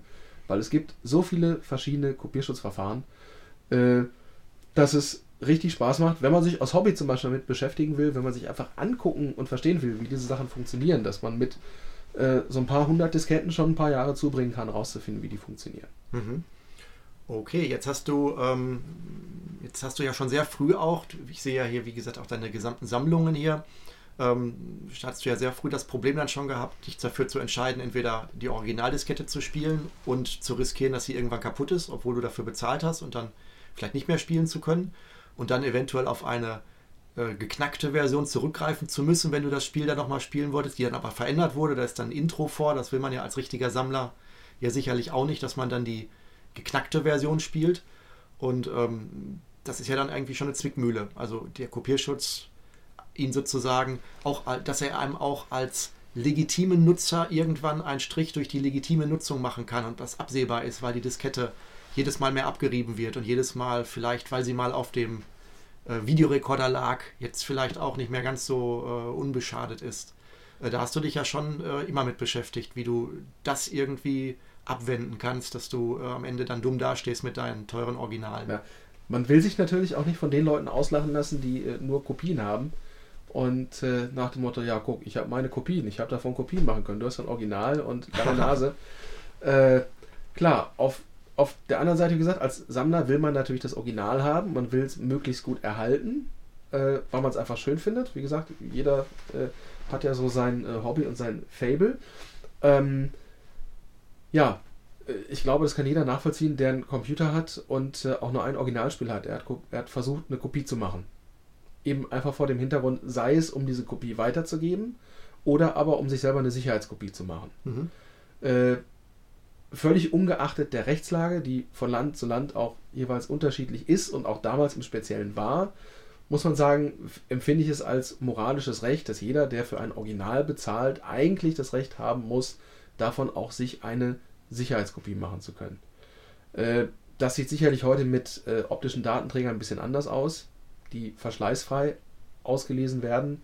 Auch da kann man argumentieren, okay, da kann der Hund reinbeißen oder man kann da mit einem Bürostuhl drüber rollen, aber diese Szenarien sind eher selten. Wobei heute ja schon dazu zählt, äh, wie kann ich die CD, die ich gekauft habe, äh, auf meinem MP3-Player zum Joggen nutzen, wenn da ein Raubkopierschutz drauf oder Kopierschutz drauf ist. Gut, da kommen wir in den Bereich ja. von Formatshift natürlich mhm. rein. Du willst von einer CD in MP3 machen. Finde ich im Übrigen aber auch völlig legitim, weil man kauft ja die Musik, um sie hören zu können. Aber man kauft die Musik ja eigentlich nicht, um diese blöde Plastikplatte zu haben und um sie nur mit dieser Plastikplatte nutzen zu können. Oder anders, im Gegensatz zu einer Sammel-DVD, wo ich mir dann die Blu-ray hole, würde ich mir wahrscheinlich nicht das MP3 nochmal kaufen, wenn ich die CD schon bezahlt habe. Also wäre zumindest meine ja. Einstellung. Finde ich ja auch äh, unsinnig. Also das, äh, das finde ich gehört dann einfach in den Bereich von Fair Use. Ne? Das ist einfach so der normale Gebrauch, den man mit den Sachen hat. Na klar, will jeder, der irgendwie Geld für irgendwas ausgegeben hat, das möglichst gut erhalten. Also das gilt auch für jemanden, der sich ein Auto kauft. Auch jemand, der ein Auto kauft, hat ein, hat ein Interesse daran, dass es möglichst lange hält, weil es einfach Geld gekostet hat. Und äh, klar, deswegen klont sich keiner ein Auto. Beim Auto ist es aber auch so, dass ich ein kaputtes Teil austauschen kann. Mhm. Bei Computerspielen geht das nicht. Beim Computerspiel habe ich eben eine Diskette in dem Fall und die funktioniert entweder oder sie funktioniert nicht. Wenn die irgendwann kaputt ist, stehe ich da. Ich kann mich natürlich an den Hersteller wenden und sagen, äh, kann ich bitte eine neue Diskette haben? Das geht so lange, wie es den Hersteller gibt. Äh, es gab auch damals schon Hersteller, die gesagt haben, ja, es gibt eine gewisse Zeit eben den Gewährleistungsanspruch und wenn der rum ist, hast du einfach Pech gehabt, dann kaufst du ein neues Ding, bitteschön. Äh, das fand ich immer relativ äh, kundenunfreundlich. Man kann eine Firma so führen, muss man nicht. Deswegen habe ich natürlich probiert, Kopien zu machen, wie gesagt, wie jeder andere, der einen Computer hatte, auch. Mit ja, wechselndem Erfolg. Also hm. es gab Sachen, die ließen sich kopieren, es gab Sachen, die, die ließen sich nicht kopieren. Und äh, da muss man sagen, entstand natürlich aus dieser Industrie, die Spiele machte, eine weitere Industrie, nämlich diese Industrie, die Software hergestellt hat, womit man Spiele kopieren konnte. Das haben diese Leute sicherlich aus zwei Be Beweggründen gemacht. Zum einen musste das Programm ja erstmal in erster Linie äh, programmiert werden, weil irgendjemand den sportlichen Ehrgeiz hatte, etwas kopieren zu können. Zum anderen hatte jemand sicherlich aber auch das äh, finanzielle Interesse, mit dieser Technik Geld zu verdienen, weil er einfach gesagt hat, das ist ein Markt, damit kann ich Geld verdienen. Insofern kommen da immer zwei Sachen zusammen. Und äh, auf dem Amiga gab es, glaube ich, wenn man von dem Kopierprogramm äh, spricht, nur einen Namen Xcopy. Äh, das ist mir auch irgendwann über den Weg gelaufen. Zunächst als Kopie, weil jeder hatte dieses Programm als Kopie. Ich kenne niemanden auf Amiga, der das Programm nicht hatte. Und äh, man darf sicherlich sagen, dass das Ding mit zu den am meisten raubkopierten Programmen generell gehört hat. Einfach Xcopy selbst wurde zu seinem eigenen Opfer und wurde von jedem kopiert und benutzt. Es war auf jeder Tooldiskette drauf, die Benutzer hatten. Äh, warum? Weil es für den äh, Normalbenutzer, der damit seine DOS-Disketten kopieren wollte, oder aber auch für den regelmäßigen Raubkopierer, der seine Raubkopien damit kopiert hat, äh, einfach den Vorteil hat, es war zu einem gewissen Zeitpunkt einfach das schnellste und auch das kompatibelste, denn bei einem Kopierprogramm zählt ja vor allen Dingen auch, dass die Kopierqualität gut ist, also dass die Kopie mit Verify hergestellt wird, dass man also eine Überprüfung der geschriebenen Daten macht, dass man weiß, die ist in Ordnung und das möglichst schnell. Und das war einfach äh, das Programm, was zu der Zeit Standard war. Aber ähm, da war, das hat jetzt keine besonderen Kniffe noch gehabt, spezielle Technologien, sondern hat nur besonders sorgfältig gearbeitet, oder wie ist Na, es? War, es war schon, also zum damaligen Zeitpunkt einfach Marktführer. Es gab immer wieder mhm. verschiedene andere Kopierprogramme, Marauder, äh, es gab die Vorgänger äh, Fast Lightning, White Lightning, alle vom gleichen Programm, Programm, Programmierer. So gesehen war Xcopy eigentlich schon die dritte Generation Kopierprogramm aus gleichem Hause.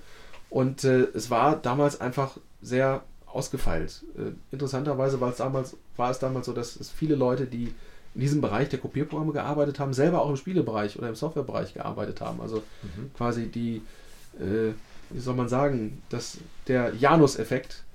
Äh, und äh, also auf der einen Seite mit Software Geld verdienen, auf der anderen Seite mit Software Geld verdienen, die andere Software kopiert ich glaube, Xcopy war einfach zur richtigen Zeit am richtigen Ort, ist dann äh, äh, einfach gut genug kopiert worden, dass möglichst viele Leute es hatten, hat damit einen de facto Standard gesetzt, jeder kannte das Ding und äh, hat sich dann im Nachgang, glaube ich, auch, muss man sagen, sicherlich gut verkauft.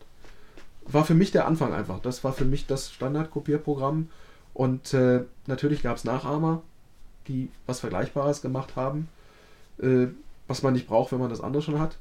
Und äh, Xcopy hatte dann auch eben noch den Vorteil, dass es dann ja eigentlich auch relativ früh das Hardware-Zusatzmodul gab, was jetzt auch mhm. keine reine neue Erfindung auf dem Amiga war, dass es eine Zusatzhardware gab, mit der man noch besser kopieren konnte, mhm. sondern das gab es beim C64 auch schon. Also es gab eigentlich auf jedem Rechner, auf dem es Kopierprogramme gab, äh, auch immer wieder Kopierprogramme, die dann eine Zusatzhardware hatten. Mhm. Weil, wie ich vorhin sagte, ein Kopierschutz ist dann ein guter Kopierschutz, wenn er etwas hat, das sich zwar auf der Plattform lesen, aber nicht schreiben lässt. Also haben findige Bastler natürlich versucht, Lösungen zu finden, wie man die Daten doch auf diesem Rechner schreiben kann.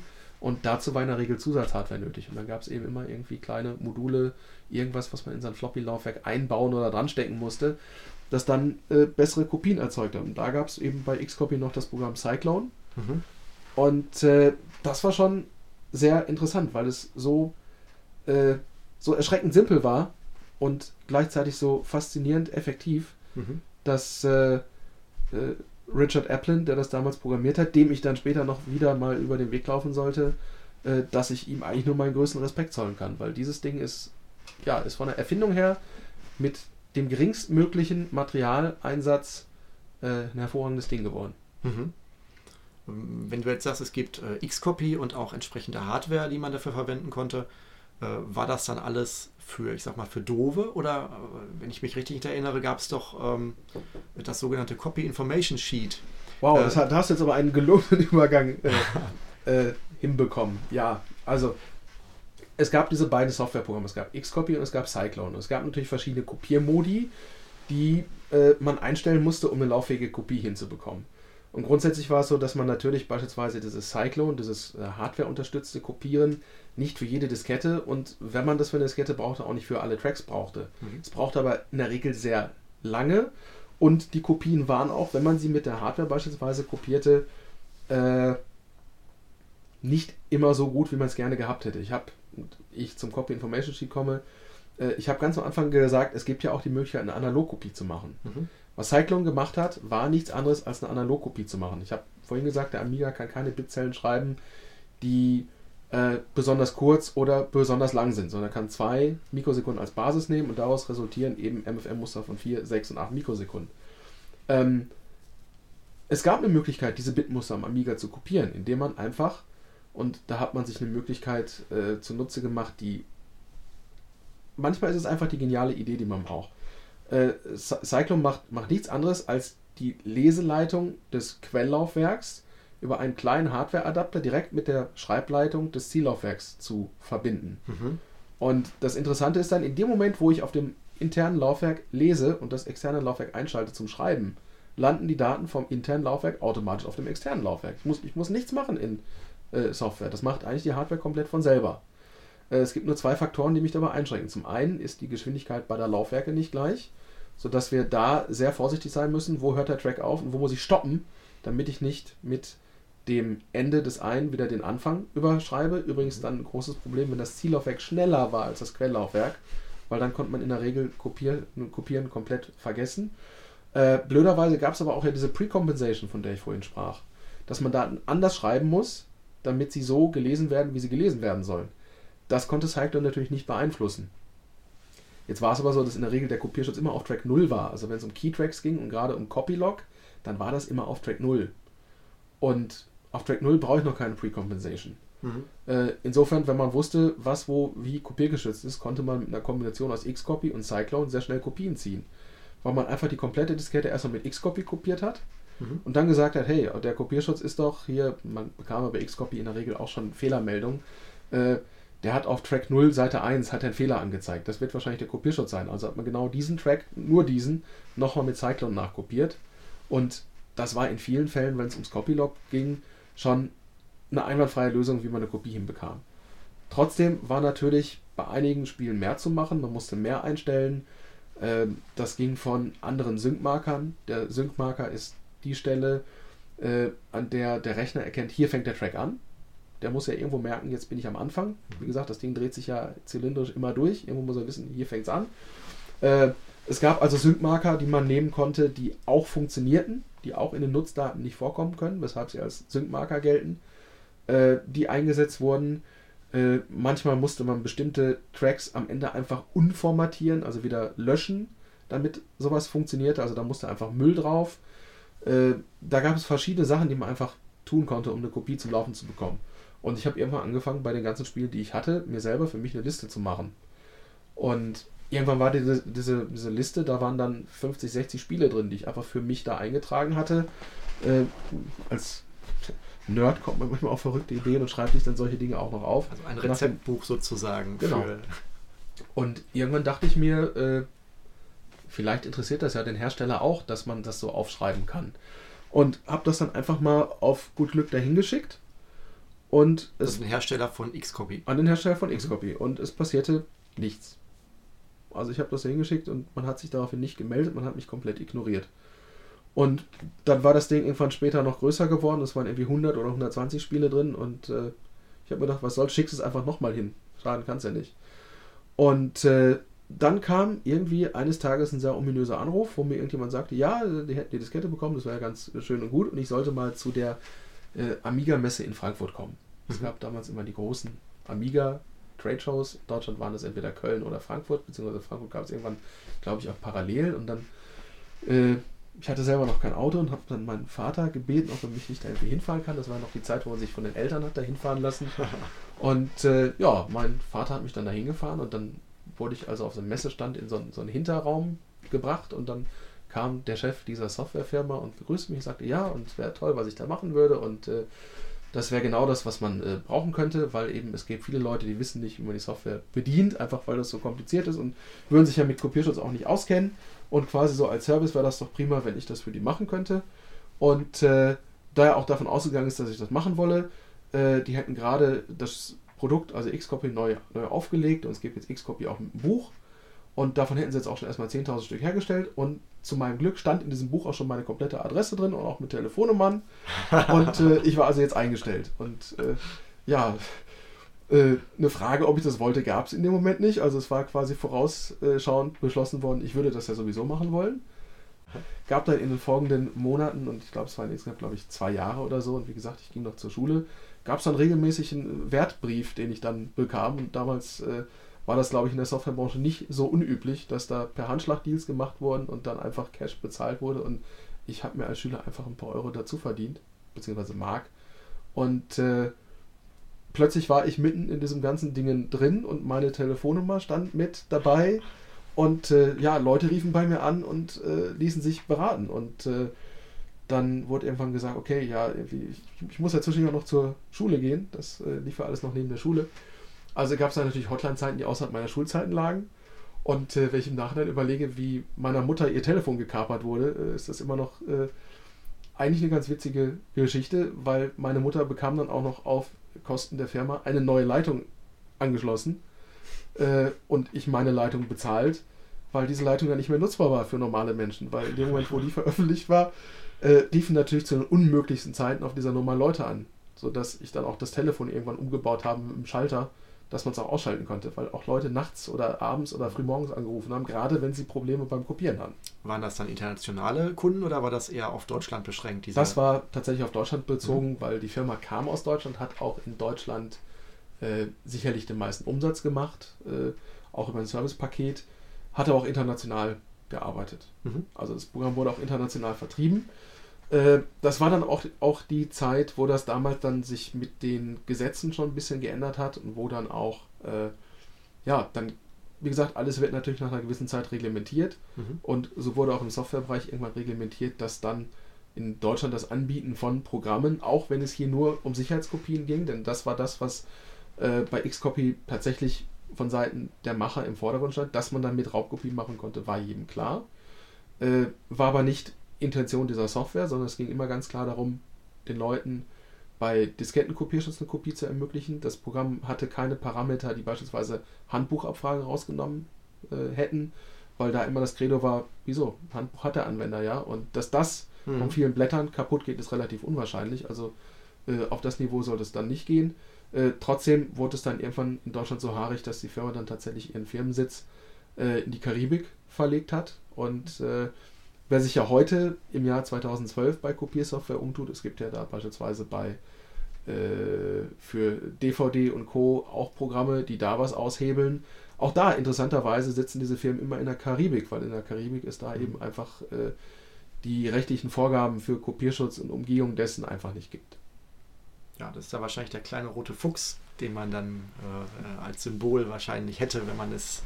Ist das nicht, aber das ist doch erst vor kurzem. Ich hätte jetzt schwören können, dass diese dass diese äh, Software, äh, die man jetzt wahrscheinlich nicht nennen darf, weil sie, glaube ich, in, sogar in den Pressemedien, glaube ich, ich glaube, man darf nicht drüber berichten, habe ich jetzt ähm, irgendwo mal so, äh, habe ich aber nur vom Hören sagen irgendwo gelesen. Also ich glaube, wenn es um Wissenschaft geht, dürfte man schon sagen, dass es um AnyDVD geht und dass ah. AnyDVD ein Programm ist, das natürlich von vielen Leuten für illegale Dinge benutzt wird, zu denen ja auch nicht aufgerufen wird, aber äh, jetzt zu sagen, man diskutiert das Thema einfach weg und solche Sachen gibt es nicht, ist mhm. natürlich auch wieder Augen zu machen. Worauf, worum es mir geht, ist, es gab zu jeder Zeit in der Computertechnik immer Programme, die natürlich dafür eingesetzt werden konnten, äh, sinnvolle Dinge zu tun und mhm. äh, beispielsweise Sicherheitskopien zu ermöglichen, äh, die man natürlich genauso gut missbrauchen konnte, um damit im großen Stil auch illegale Kopien zu erzeugen. So muss man nur sagen, bei Disketten war natürlich der Leidensdruck ein anderer meiner Meinung nach, als heute bei Medien wie DVD oder Blu-ray, mhm. wo man eben sagen muss, das ist ein optischer Datenträger, der wird verschleißfrei, grundsätzlich verschleißfrei abgespielt. Und äh, ja, wer dann mit dem äh, Argument kommt, äh, was ist denn, wenn mein Hund die DVD frisst, dann sage ich, mhm. gib deinem Hund die DVD nicht. Also ja. Äh, natürlich auch, ich habe Kinder und äh, Kinder machen auch was kaputt oder spielen auch mit DVDs, aber hey, die kann man sogar im Fall der Fälle, wenn man es will, mhm. polieren lassen. So ein magnetischer Datenträger ist da wesentlich empfindlicher. Und insofern äh, empfand ich das damals von meiner Warte aus immer als legitim. Mir ging es zu dem Zeitpunkt, war das so, das war halt für mich irgendwann einfach ein Sport, mhm. äh, wenn ich ein neues Spiel hatte, rauszufinden, äh, wie kann man das kopieren. Ja. Und plötzlich war da diese Firma, die eben diese Software rausgab, mhm.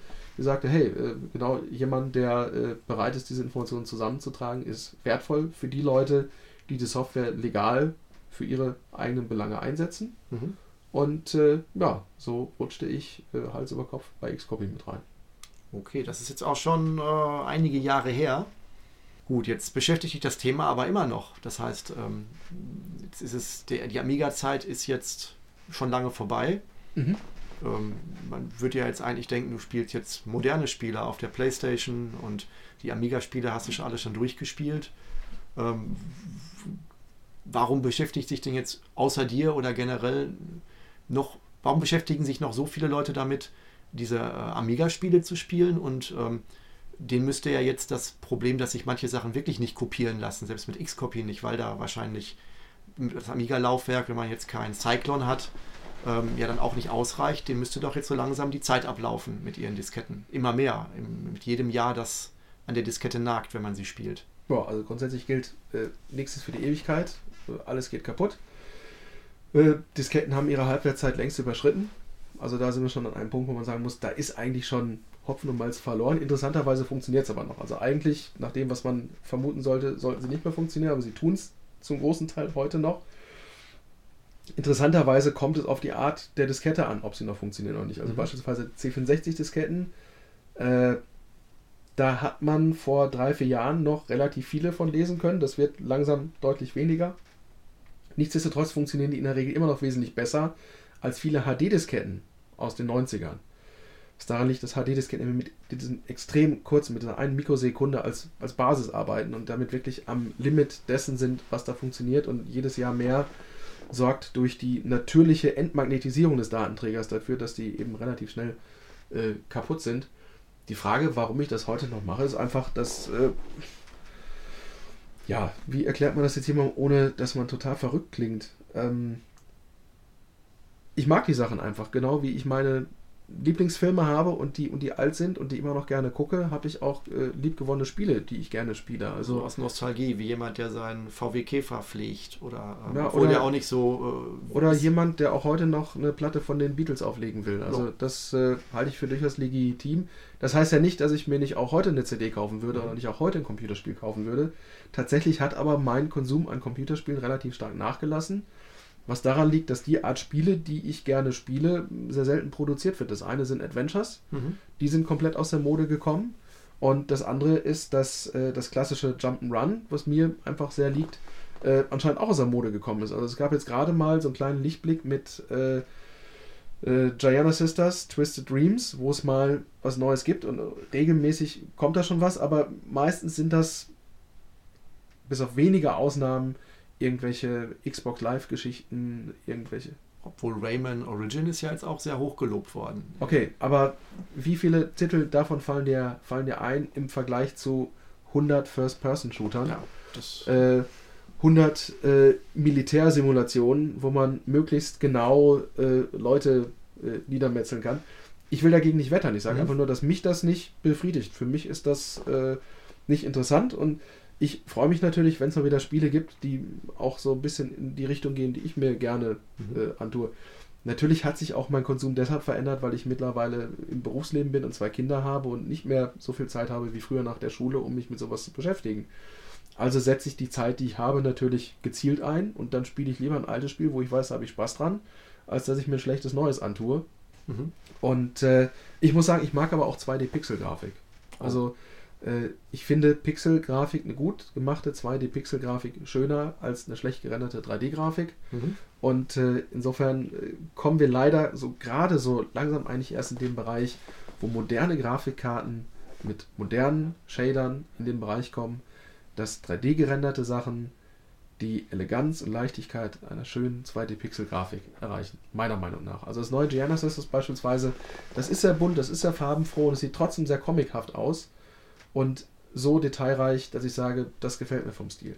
Meinst du jetzt mit die, äh, die Konsolenfassung oder das, was jetzt gerade per Crowdfunding ähm, ähm, auf dem PC erschienen ist? Sowohl als auch. Also ich finde die Mhm. Nintendo DS-Fassung schön, die ist halt Mhm. klassische 2D-Grafik, aber die äh, 3D-Fassung eben für den PC äh, finde ich von der 3D-Grafik absolut äh, Genre angemessen. Also ich hatte vorher ein bisschen Bedenken, als ich gehört habe, das kommt jetzt in, 3, in, 3, in 3D. Äh, Fand es dann aber von der Umsetzung einfach sehr schön liebevoll gemacht. Mhm. Und äh, ist eines der wenigen Spiele, das ich mir in den letzten Jahren wirklich äh, gekauft und so oft gespielt habe mittlerweile. Aber tatsächlich mache ich öfter auch mal den Amiga oder einen Emulator an oder auch den C64, um dann altes Spiel anzumachen. Und äh, ja, da kommt man natürlich schon so ein bisschen ins Grübeln, weil wie viele Jahre kann ich das noch? Wie viele Jahre kann ich diesen C64 anmachen und diese Spiele da rein tun oder den Amiga? Und äh, wann fängt es an, dass ich merke, so die ersten Dinger sind einfach weg? Und äh, ich bin nicht der Einzige, der so denkt. Also gab es oder gibt es einen Zusammenschluss von Leuten, die sich dafür interessieren Mhm. und äh, quasi Sammler weltweit, denen es nicht egal ist, dass unser digitales Erbe langsam verschwindet. Weil leider, muss man sagen, kümmert sich die Politik da nicht drum. Anders ausgedrückt, für Filme, Musik, Bücher gibt es in Deutschland eine Nationalbibliothek. Mhm. Diese Nationalbibliothek hat als Aufgabe, alles, was in Deutschland künstlerisch geschaffen wird, zu archivieren. Mhm. Das macht sie, weil sie dazu äh, angehalten ist, weil es ihre Aufgabe ist, weil es gesetzlich vorgeschrieben ist und weil im Gesetz auch drin steht, dass jeder, der etwas herstellt, nämlich Filme, Musik oder Bücher, äh, Kopien da abgeben muss. Also jeder, der in Deutschland einen Kinofilm macht, muss in der, Zent äh, muss in der Nationalbibliothek äh, ein oder zwei Kopien einlagern. Da ist er gesetzlich zu verpflichtet. Die kommen dann und sagen, guten Tag, Sie haben einen Film gemacht, der ist ins Kino gekommen, bitte hier abliefern. Genauso machen sie das mit Plattenfirmen, also immer wenn eine neue CD rauskommt, dann sind da, äh, ich weiß die Anzahl nicht, meines wären zwei, äh, zwei Kopien abzuliefern und die kommen. Also äh, ich habe ja selber auch in dem Bereich zu tun und dann plötzlich steht, äh, also kommt ein Brief von denen und dann steht da, bitte sehr, äh, uns ist aufgefallen, dass von ihren letzten drei Veröffentlichungen bei uns noch keine Kopien eingelagert sind, bitte abliefern. Und äh, das mag auf der einen Seite so ein bisschen äh, nassforsch oder unverschämt klingen, ich finde das aber auf der anderen Seite ist es ein super Instrument, um Kultur zu erhalten, Mhm. weil gerade in diesem schnelllebigen Bereich der, der Medienproduktion ja auch Firmen immer wieder mal pleite gehen. Also gerade bei Kinofilmen ist das so, aufgrund der großen Budgets, die da benutzt werden, da gibt es äh, teilweise schon nach 20 Jahren zwei oder drei Rechtsübergänge, weil die eine Firma ist pleite gegangen, dann wurde die aufgekauft, ist die nächste pleite gegangen. Da noch rauszufinden, wer da noch Materialien hat und noch Master oder Negative zu finden, kann sehr aufwendig sein. Äh, deswegen gibt es die Nationalbibliothek und die hat die noch. Und auf diese Art und Weise soll verhindert werden, dass Kulturgut, in dem Fall deutsches Kulturgut, weil in Deutschland hergestellt, verschwindet.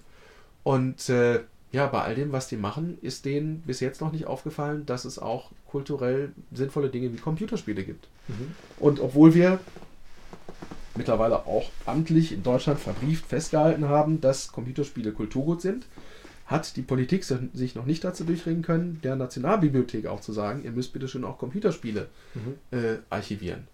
Die Franzosen sind da wesentlich mehr aktiv und haben bereits in den 90ern durchgesetzt, dass Computerspiele Kulturgut sind und dass bitteschön Computerspiele von der französischen Nationalbibliothek, der BNF, zu archivieren sind. Jetzt müssten ja dann, wenn ich das jetzt alles zusammenbringe, müsste ja dann äh, die französische Nationalbibliothek, wenn sie diesem Anspruch gerecht wird, bezogen auf die alten Spiele ja mindestens die Informationen von deinem Copy Information Sheet plus die entsprechende Hardware irgendwie verfügbar haben, um die kopierbaren Spiele irgendwie archivieren zu können, um nicht in zehn Jahren die kaputte Diskette zu haben. Und bei den, äh, sag ich mal, nach damaligem Standard nicht kopierbaren Disketten äh, wären sie ja auch, könnten sie diesem Auftrag ja gar nicht nachkommen, weil der Hersteller könnte ihnen ja gar keine ungeschützte Kopie mehr zur Verfügung stellen, weil den gibt es ja dann auch gar nicht mehr. Ja, also faktisch ist es so, bei Platten haben die den großen Vorteil, dass Schallplatten nicht so, ein, oder nicht so einen furchtbaren Alterungsprozess haben. Die halten, genau wie CDs, hoffentlich. Äh, Und natürlich kann man die mittlerweile Audiodaten relativ einfach überführen. Also Platten kann man überspielen, analog, digital. Genau wie man CDs kopieren kann oder davon verlustfreie Audiodateien erzeugen kann. Bei Filmen genau das gleiche. Da muss man sagen, die Negative sind sehr haltbar oder auch generell Kinokopien sind sehr haltbar.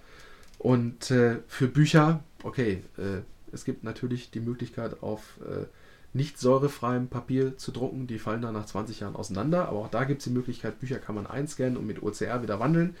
All das funktioniert bei Computerspielen natürlich nicht. Und da äh, rächt sich natürlich äh, äh, der Kopierschutz dieser alten Titel, weil natürlich äh, beispielsweise Sachen, die mit der Cyclone kopiert wurden, mit, mit, mit dieser alten Lösung, äh, das sind nur Analogkopien. Das heißt, da ist die nächste Generation nicht so gut wie das Original. Und bei Cyclone ist in der Regel so, dass nach der zweiten, also die erste Generation das Original, darauf folgt die zweite Generation, das ist die erste Kopie, äh, dass da schon Schluss ist. Also eine Kopie Mhm. von einer Kopie funktioniert ja in der Regel schon nicht mehr. Wenn wir nur, wenn wir nur X-Copy nehmen und, und nur softwarebasiert kopieren, dann geht das in der Regel. Sobald wir aber mit diesem Hardware-Trick arbeiten, funktioniert es nicht. Und äh, das ist ein Problem, das momentan alle großen Archive haben, die sich mit Software beschäftigen, Mhm. sofern sie es denn tun. Und äh, wie ich vorhin gesagt habe, es gibt so einen internationalen Zusammenschluss von äh, Computerspiele-Sammlern, äh, gegründet von einem Ungarn, der jetzt in London, in, in England lebt und äh, für einen großen, großen Konsolenhersteller arbeitet und da Engineering an hauptsächlich Software macht, der es leid war von seinen Spielen, wenn er mal im Netz geschaut hat und ein Image haben wollte, um es vielleicht in der Emulation zu benutzen, äh, nur gecrackte Images gefunden hat. Und da ging es ihm nicht darum, dass die jetzt im Netz standen, sondern er hat gesagt, okay, nach so vielen Jahren ist mir das egal, ob die im Netz stehen. Also du Äh, meinst jetzt von seinen Spielen, Spiele, die er selbst damals mitentwickelt Genau. hat. Ah, Äh, es hat ihn eigentlich eher gefreut, dass es die noch gibt. mhm. Der Nachteil war, dass das nur die geknackten Fassungen waren.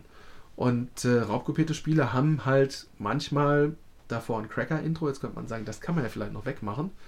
Äh, es war aber teilweise ein richtiger Sport bei den Cracker-Gruppen, sich auch in dem Spiel selbst zu verewigen. Also Mhm. digitales Graffiti, äh, in dem dann plötzlich Spieltexte geändert wurden.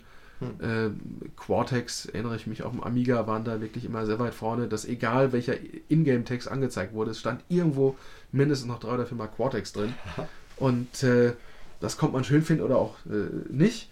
Äh, Istvan fand das damals alles ganz äh, grauslich und hatte da keine Lust zu und hat gesagt, meine Spiele sollen bitteschön, wenn sie erhalten werden digital, dann sollen diese Sachen so erhalten werden, wie ich sie gemacht habe. Und dann hat er angefangen herauszufinden, welche Technologie es braucht, um die Information der Diskette in einen digitalen Container zu holen. Also genauso wie ich aus äh, einer Schallplatte ein MP3 machen kann oder sagen wir besser ein FLAC, das verlustfrei ist, äh, hat er eine Technik entwickelt, wie man äh, Disketteninformationen in einen Container holen kann, der diese Informationen so abbilden kann in der Emulation, sodass quasi diese komplette Originaldiskette mit, mit, mit all ihren Eigenheiten, mit Dichteveränderungen, mit also veränderten äh, Zellenbreiten und so, und so weiter, äh, digital abgebildet werden kann. Und da diese Informationen so aufgezeichnet werden, wie sie damals im Mastering erzeugt wurden, theoretisch auch wieder geschrieben werden können. Nur ist aber diese Technik bereits 2001 entwickelt worden und äh, als Grundlage zum Lesen dienten damals normale Amigas. Äh, normale Amigas in Anführungsstrichen, weil man Amigas braucht, die schnell genug sind und die Daten auch schnell genug verarbeiten können. Deswegen braucht es mindestens einen 68020er Prozessor. Das Mhm. heißt, mindestens Amiga 1200 musste es sein. Mit entsprechend viel Arbeitsspeicher oder, oder einer Festplatte. Und äh, ja, es gab damals keine Möglichkeit, diese Daten wieder auf eine Diskette zu bringen. Damals war das erste Ziel dieses Projektes, das zunächst The Classic Amiga Preservation Society hieß, kurz CAPS. Äh, daraus wurde dann irgendwann Softpress von The Software Preservation Society. Äh, das Ziel war es immer, Daten erhalten zu können, um alte Spiele in einen Container zu holen und sagen zu können, diesen Container haben wir für eine Langzeitarchivierung. Und äh, da ging es erstmal nur um privat. Also einfach für sich selbst, die, die, die eigenen Spiele, die man hatte, das Liebgewonnene, das es da gab, so zu erhalten wie am ersten Tag. Und dazu war nötig A, der Container und B, Verifikationsmöglichkeiten. Sind die Daten, die ich eingelesen habe, äh, sind die valide? Also sind die in Ordnung? Mhm. Äh, eine interessante Frage, wenn ich einen Kopierschutz habe, weil ein Kopierschutz ja immer darauf setzt, dass er mit den Standardmethoden des Betriebssystems Fehler erzeugt, Mhm. damit sie sich nicht kopieren lassen. Äh, aber diese Fehler so ausgewertet werden müssen, dass man sagen kann, ja, äh, die Daten sind zwar nach Ansicht des äh, eigentlichen Dateisystems falsch, aber wenn ich weiß, wie der Kopierschutz funktioniert und wenn ich das hinterlegt habe in einer Art Skriptdefinition, dann kann ich wiederum sagen, prüfe gegen, ob quasi der Inhalt dieses Containers valide ist und ob dieser Kopierschutz an der Stelle in sich äh, komplett ist und ob er funktioniert. Also wie bei einer Prüfsumme. Mhm. Und äh, oder ähnlich wie bei einem XML, wo ich prüfen kann, passt es gegen das Schema. Mhm. Und ich am Ende sagen kann, ja, das XML ist valide, es funktioniert. Und zum anderen ging es darum, Daten so zu erhalten, wie sie im Kopierwerk erzeugt wurden. Das heißt, äh, authentisch. Also nicht modifiziert durch den Anwender, denn eine Schallplatte kann der Anwender nicht verändern, einen Super 8-Film kann der Anwender nicht verändern, aber er kann eine Videokassette verändern und er kann eine Audiokassette verändern, er kann da auch eine Diskette verändern. Beim Videospiel sind das beispielsweise Highscores, die er aufzeichnen kann. Mhm. Äh, teilweise war das aber auch so, wenn mal in einem Laden, wo man ein Spiel gekauft hat, eine Diskette kaputt gegangen ist, dann wurde auch schon mal ein Crack drauf kopiert. Denn der Händler wollte natürlich das Spiel weiterverkaufen. Und äh, im Zweifel hat man dann auch schon mal eine Raubkopie gekauft, wo nur das Cracker-Intro rausgepatcht war. Äh, das ist, wie wir mittlerweile wissen, durchaus öfter mal passiert. Mhm. Jetzt ähm, ähm, hast du ja auch mit der Technologie, von der du gerade gesprochen hattest, also eine, ich sag mal, eine die Disketteninformation auf einer sehr, sehr niedrigen Ebene einzulesen und in bestimmten Fällen sogar zu versuchen zu verstehen, um es dann noch optimierter äh, prüfen zu können, ob das Einlesen Sinn hatte, oder zumindest denselben Sinn hatte, wie es gedacht war. Ähm, jetzt bist du da ja auch, und du sagtest vorhin auch, du hättest momentan immer weniger Zeit zum Spielen. Jetzt investierst du ja schon äh, Zeit von dir, um dich mit diesem, äh, äh, mit diesem Prinzip und dieser neuen Idee auch zu beschäftigen. Mhm. Ja, äh, ich bin eigentlich, war es so, ähm, ich habe vor etlichen Jahren Istvan kennengelernt und da ging es so darum, äh, das Ziel war, so die eigenen liebgewonnenen Sachen in diese Container überführen zu können. Mhm. Und dann traf ich irgendwann online in einem Forum Richard Applin wieder, den Erfinder von Cyclone. Mhm. Das ist mittlerweile 22 Jahre her, dass das Originalprogramm entstanden ist. Beziehungsweise 23, ich glaube es war 89 oder so. Und äh, das heißt, dass wir uns bei Cachet über den Weg liefen, war gerade so, er ging, ich kam. Also das war wirklich so, äh, man konnte noch äh, den, den, den kalten Rauch spüren. Ob er raucht, weiß ich nicht, aber es ist dieser blöde Spruch so. Man kommt noch irgendwo hin und kann zumindest noch den kalten Rauch von, von ihm wahrnehmen. Äh, er ging gerade und äh, Cyclone war nach, für sein Dafürhalten fertig. Und ich traf ihn jetzt eben in diesem äh, Amiga-Forum wieder und äh, wir haben ein paar Mal hin und her geschrieben und ich sagte, ja, wir, wir äh, kümmern uns darum, dass Spiele heute noch erhalten werden und sind mit Leuten auf der ganzen Welt, äh, äh, probieren wir eigentlich so die Titel, die damals wichtig waren, in Form von Image-Dateien zu erhalten. Im Übrigen nicht online stellen.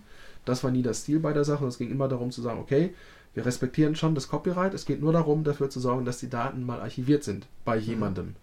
Äh, da wir mit vielen Sammlern arbeiten, hat es den Vorteil, dass diese Sammler eben auch diese Originale haben. Mhm. Und äh, dass da eben, eben nur Images erzeugt werden, die nicht auf irgendeine Abandonware-Seite kommen. Da im Übrigen gerne Kommentar von mir dazu. Äh, Abandonware gibt es nicht. Also ist, äh, Abandonware ist zwar ein schöner Begriff, den man sich äh, schönreden kann, aber eine Abandonware-Seite ist halt eine Wares-Seite. Mhm. Punkt. Äh, das Urheberrecht gilt bis über 70 Jahre äh, nach dem Tod des Autors. Also insofern sind wir da noch ein paar Jahre durchaus in diesem Zeitfenster drin. Also heute schon von Abandonware zu sprechen. Wenn ich euch richtig jetzt oder dich richtig verstanden habe, war euer Anspruch ja jetzt eher äh, sozusagen noch zu retten, was zu retten ist, und zwar sozusagen mit dem Anspruch, den eigentlich die Nationalbibliothek haben sollte. Außer dass die es wahrscheinlich noch wirklich noch vielen Leuten zur Verfügung. Ich weiß gar nicht, wie macht das? Ist die Nationalbibliothek, kann ich mir da einen Film anschauen oder hauen die das alles in den Keller und das wird nie jemand sehen? Mm, Wahrscheinlich bei, schwierig. bei Filmen weiß ich es nicht. Bei äh, Zeitungen oder Zeitschriften kann man da vor Ort recherchieren. Mhm. Dann aber, glaube ich, in der Regel nicht in den Originalen, sondern Mikrofisch, also Mikrofilm. Äh, immerhin, diese Sachen gibt es da. In Sachen Disketten gibt es da einfach nichts. Und äh, um jetzt eben auf Richard zurückzukommen, ich traf ihn in so einem Forum online und habe einfach, wir, wir haben sich hin und her gemeldet und da ging es halt natürlich über die guten alten Zeiten und was man damals alles gemacht hat und wie das so war. Und dann habe ich aus Spaß in der Freude so einen Kommentar losgelassen, ja, man müsste eigentlich mit der Technik von heute nochmal hingehen und sagen, jetzt bauen wir ein für alle Mal die Cyclone, die wir damals hätten bauen wollen. Mhm. Dieses, ich tue was rein, ich kopiere alles Syst- System. Einfach um, äh, weil es ist ja so, es tut ja heute keinem mehr weh, wenn jemand in der Lage ist, von seiner Diskette eine Kopie zu erzeugen. Damals hätte jemand mit dieser Technik in der Hand eine komplette Branche kaputt machen können, weil er Spiele in Ladenqualität hätte replizieren können im großen Stil. Heute haben Disketten keinen Markt mehr, außer einen Sammlermarkt und im schlimmsten Fall repariert sich ein Sammler mit so etwas eine kaputte Diskette. Und äh, Zumal du ja alle Spiele, um die es geht, sowieso schon in diesen Wares-Foren sowieso bekommst. Also wer ein Spiel aus dieser Generation als Raubkopie haben will, der muss nicht darauf warten, dass jetzt jemand mit einem hohen technischen Aufwand eine, eine neue Kopie erstellt, die dann technisch und inhaltlich korrekter ist. Aber der, der, der, sag mal, der Gelegenheitsspieler, der das ko kostenfrei und illegal haben möchte, der findet ja jetzt schon seit Jahren äh, die Bedienung im Internet. Ja, ansonsten muss man sagen, ist die Emulation heute so weit, dass man im Zweifel den Kopierschutz gleich mit emuliert. Also äh, das ist ja genau das, was Emulatoren heute machen. Sie, sie spielen die Computer von damals und wenn ich da äh, virtuelle Cartridge reinstecke, dann funktioniert die. Und äh, selbst Dongles kann ich heute emulieren. Mhm. Und äh, auf der anderen Seite ist es ja schön, weil wie gesagt, der, der finanzielle Aspekt ist ja nicht mehr da. Mhm. Und es geht ja hier darum, Software und Dinge zu erhalten für die Nachwelt, um sie auch in 20 oder 30 Jahren noch zeigen zu können und sagen zu können, das war im Übrigen äh, der Anfang der Computerspielära. Mhm. Weil dass die Spiele so richtig losgingen, war der C64. Also C64 war für viele, glaube ich, die Maschine. Und die 16-Bitter haben dann den Leuten erstmal die Augen geöffnet und dann kam der PC und dann ging das Ding durch die Decke, dass die Spieleindustrie heute äh, die Filmindustrie übertrumpft, was die Umsätze angeht. Angefangen bei einer Industrie, wo die Programmierer im Schlafzimmer einen Computer stehen hatten und als One-Man-Show Spiele programmiert haben, bis hin zu Teams, wo heute Zehntausende an diversen Spielen arbeiten, die so komplex sind, weil man irgendwie Modelle braucht, weil man Leute hat, die eine eigene Physik-Engine liefern. Wenn man guckt, was mittlerweile alles an, an, an Middleware-Technologie dazu gekauft wird, dann ist es ja heute faktisch nicht mehr möglich, ein Spiel selber zu machen. Mhm. Also nicht als One-Man-Show. Und äh, insofern, wie gesagt, war das für uns zu dem Zeitpunkt, dass wir gesagt haben, wir tun damit niemandem weh und es ist auch in dem Gesetz beispielsweise oder in verschiedenen Ländern mittlerweile auch im Gesetz schon drin, dass beispielsweise gesagt wird, ein Kopierschutz gilt nur dann, wenn er technisch wirksam ist. Und da muss man sagen, ein Diskettenkopierschutz ist heute nicht mehr wirksam, weil wir Technologie haben in jedem unserer Handys, in jedem unserer Telefone, die die Rechenleistung eines Amiga sowas von in den Schatten stellt, dass wir im Folgenden, oder das muss man der Ehre halber sagen, Richard im Folgenden, als er sich äh, äh, Cyclone 20 also Cyclone wird 20 Jahre, deswegen Cyclone 20 ausdachte, dass er sagt, komm, wir nehmen eine CPU, wie wir sie heute in jedem 0815 Mobiltelefon finden, einen sogenannten Microcontroller, mhm. äh, quasi ein System on a Chip. Und äh, ja, ich brauchte eigentlich nur zwei, drei Mails schreiben und äh, Richard ist ein sehr guter äh, Entwicklungsingenieur. er hat es dann nicht so mit Serienreife, da hat er eigentlich nie Interesse dran, sondern das dürfen dann andere machen, weil er sagt, ey, die Arbeit des Erfindens ist getan, das wirklich Spannende ist passiert, jetzt mal das nächste Spannende. Mhm. Und äh, insofern baut er Prototyp und Prototyp und Prototyp. Und äh, ja, innerhalb von äh, zwei, drei Wochen stand eine experimentelle Hardware auf äh, Grundlage eines äh, äh, ARM-basierten Mikrocontrollers, die nicht viel können, aber bestimmte Dinge und das besonders gut. Und beispielsweise können Mikrocontroller besonders gut zählen. Mhm. Und da es bei Disketten um Timing, um Flusswechsel geht, äh, können Mikrocontroller besonders gut beispielsweise von Disketten diese Impulse lesen und weitersenden und weiterverarbeiten. Ähm, für die Nerds, die jetzt zuhören, es gibt Interrupts, die man auf äh, Eingänge schalten kann und die dann jedes Mal, wenn sich die Flanke ändert, einen Interrupt generieren, sodass man eigentlich softwareseitig gar nicht mehr viel machen muss, außer einfach abzuwarten, wann dieser Interrupt ausgelöst wird und dann weiß, okay, ich muss eigentlich nur einen Timer programmieren und das war es eigentlich schon. Mhm. Und äh, mit diesem einfachen Konzept des Mikrocontrollers, der einfach diese Impulse zählen kann, wurde dann gebastelt und probiert. Und äh, ja, innerhalb kürzester, kürzester Zeit gab es tatsächlich dann Cyclone 20 als Proof of Concept. Und äh, wir waren in der Lage, nicht nur alte Disketten äh, einzulesen, sondern die auch wieder zu schreiben, was äh, insofern sehr witzig war, als dass Richard inzwischen gar keinen Amiga mehr hatte, auch keine Amiga-Disketten mehr hatte und äh, Richard mittlerweile auch nicht mehr in England, sondern in äh, San Francisco lebt und ich ihm dann zum Probieren nach San Francisco zum Ausprobieren Disketten schicken musste. Also habe ich äh, Dragon's Lair, eines der äh, bekanntesten Spiele in Sachen Kopierschutz, weil es äh, Longtracks benutzt und äh, das Original hat sechs Disketten, der Crack hatte immer acht.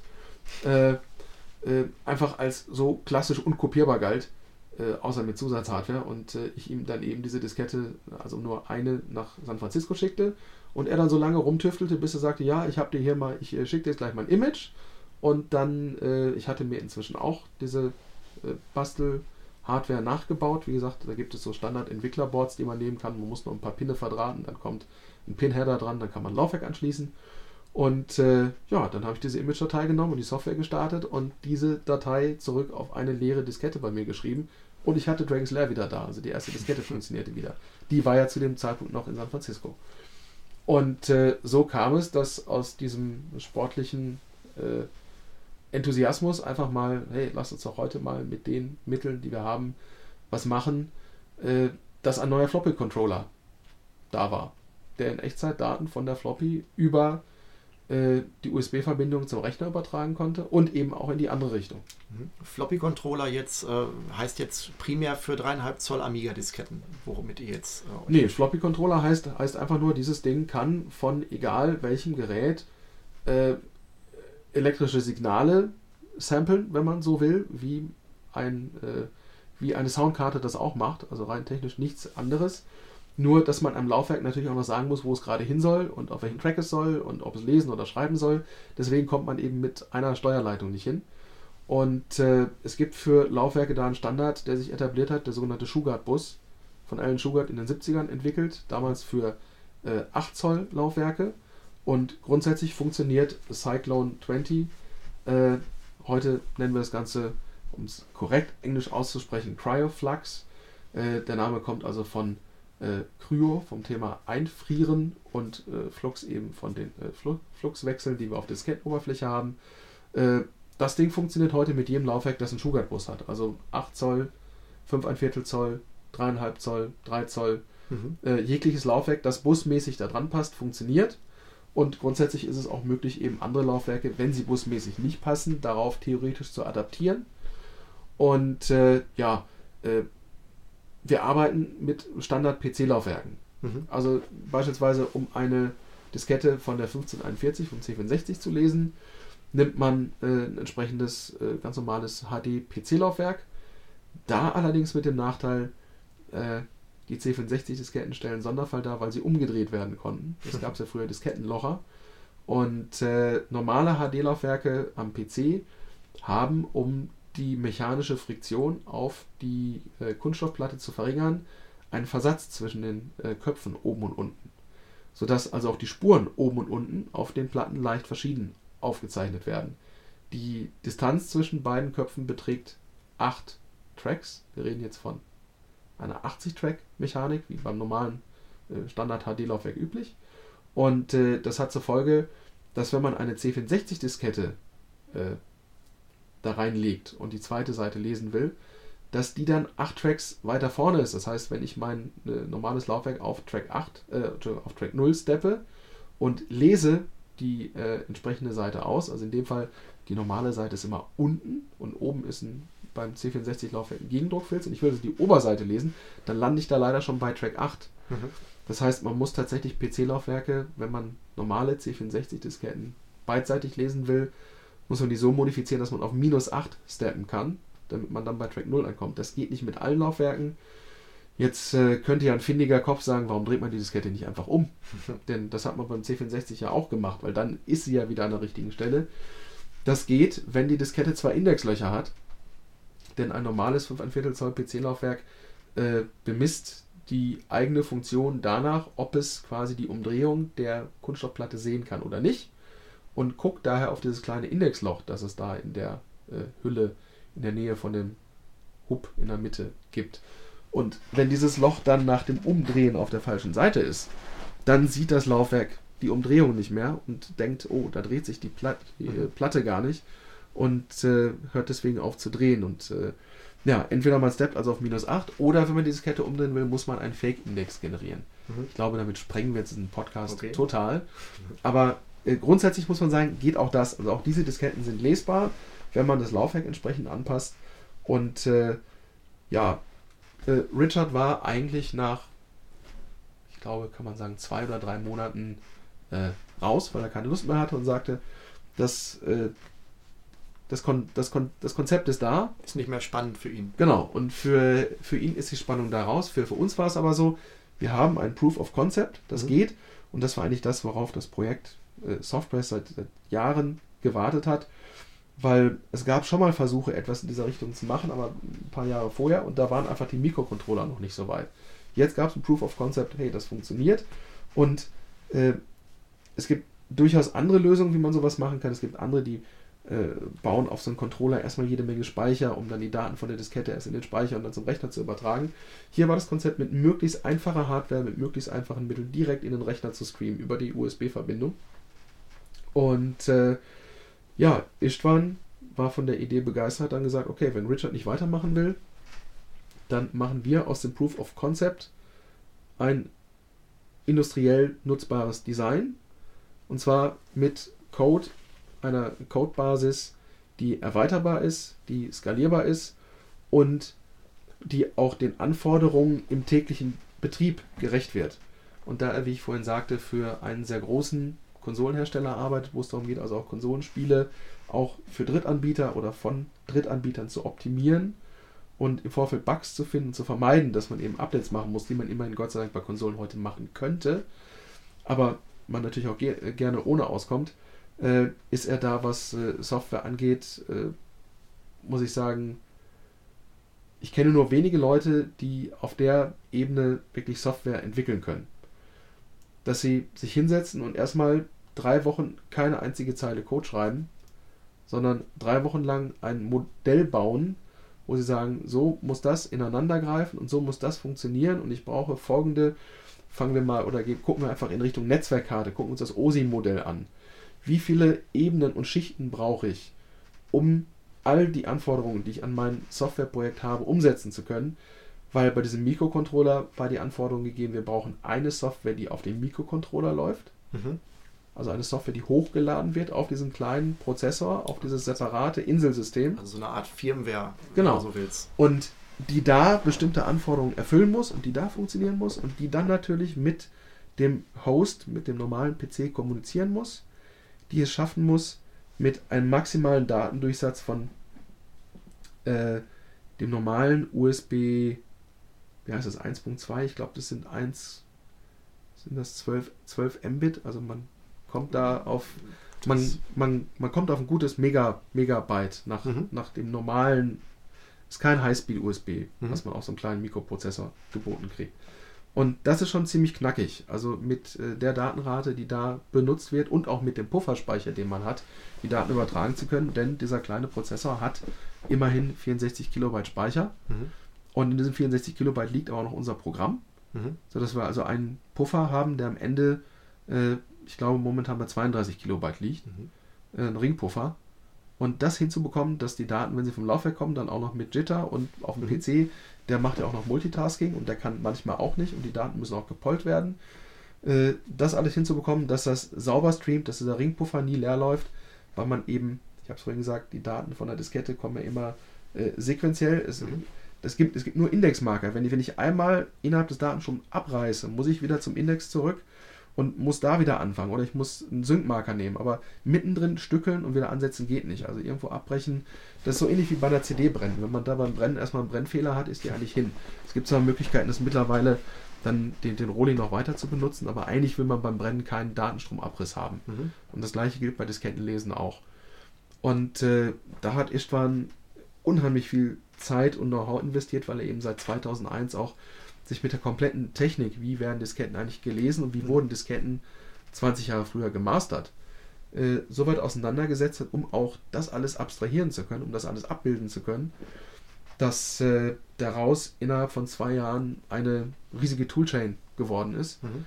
und sich dieses kleine Projekt von wir bauen mal einen Floppy-Controller, der im Jahr 2000, was war es, 2009, 2010, ich glaube 2009 war es, der Disketten schreiben kann, nach mhm. dem Motto, wir bauen Cyclone 20, dass daraus etwas wurde, was dann plötzlich auch für äh, große Archive, äh, Bibliotheken, Museen interessant wurde. Mhm. Weil die alle das gleiche Problem haben. Das, was ich gerade sagte, gilt ja nur für die deutsche Nationalbibliothek. Es gibt, wie gesagt, in Frankreich die französische BNF, die sich seit den 90ern mit Software äh, und Erhalt auseinandersetzt, die auch das Problem haben, dass sie Disketten nicht lesen können und nicht verifizieren können.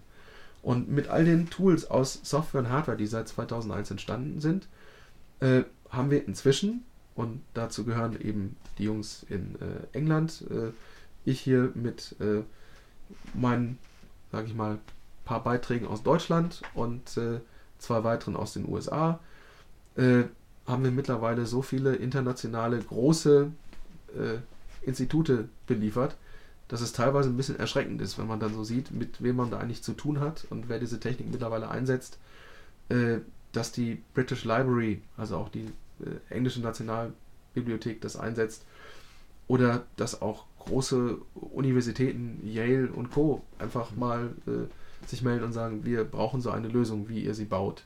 Das heißt, ihr habt jetzt wirklich auch, äh, man könnte sagen, ein Produkt und das ist jetzt auch kein autonomes, sondern es ist wirklich ein Controller, Mhm. der jetzt nicht eine Kopierstation ist, sage ich mal, sondern ihr habt, dazu brauche ich noch einen PC und auf dem PC mache ich jetzt auch nicht, gehe ich auch nicht in Windows und kriege dann ein neues Laufwerk, das ist dann das Laufwerk X und dann sage ich einfach kopieren, sondern da ist dann auch schon eine Software, die wiederum äh, äh, Spezialwissen in sich hat, wie dieser Controller jetzt für bestimmte Betriebssysteme zu verwenden ist. Genau, es gibt äh, die Software ist so modular aufgebaut, dass wir eine Kommandozeilen-Applikation haben, die kompiliert werden kann äh, unter generell Windows, macOS und Linux. Mhm.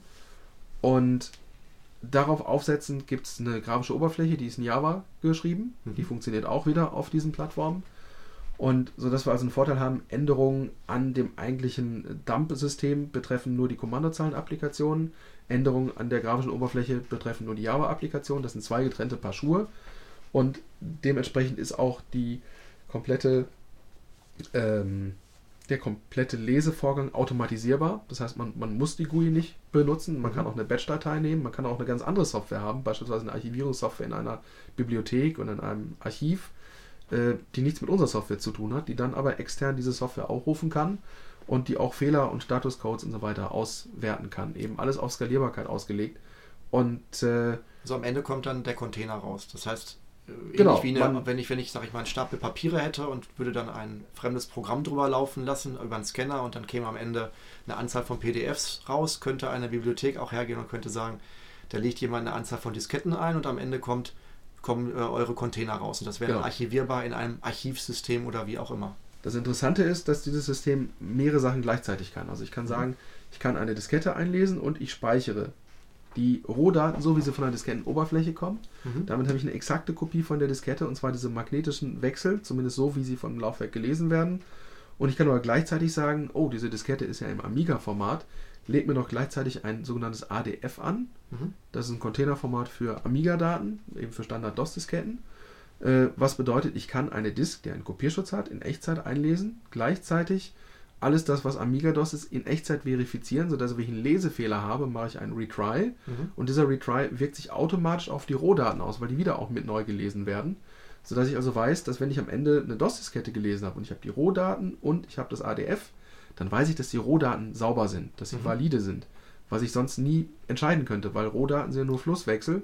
Ob die in Ordnung sind oder nicht, entscheide ich ja erst später. Das kann ich im Flusswechsel nicht ansehen. Das heißt, wollte ich jetzt in Konkurrenz zu eurem Projekt treten und würde jetzt sagen, ich mache auch einfach ein Programm, was aufgrund der hohen Prozessorgeschwindigkeit heutzutage einfach Flusswechsel speichert, dann würde ich mit einer viel niedrigeren Wahrscheinlichkeit, dass ich das richtige Speicher auf die Diskette oder in das, in das Image reinschreiben. Es kommt davon, für welche Plattform du arbeitest. Wenn du Amiga machst, da muss man sagen, da sind die Disketten in der Regel noch ganz gut dabei, aber natürlich wüsstest du nie, ob die Diskette einen Fehler hat, wenn du nicht beim Lesen schon verifizieren kannst. Äh, besonders spannend wird es bei C64, Mhm.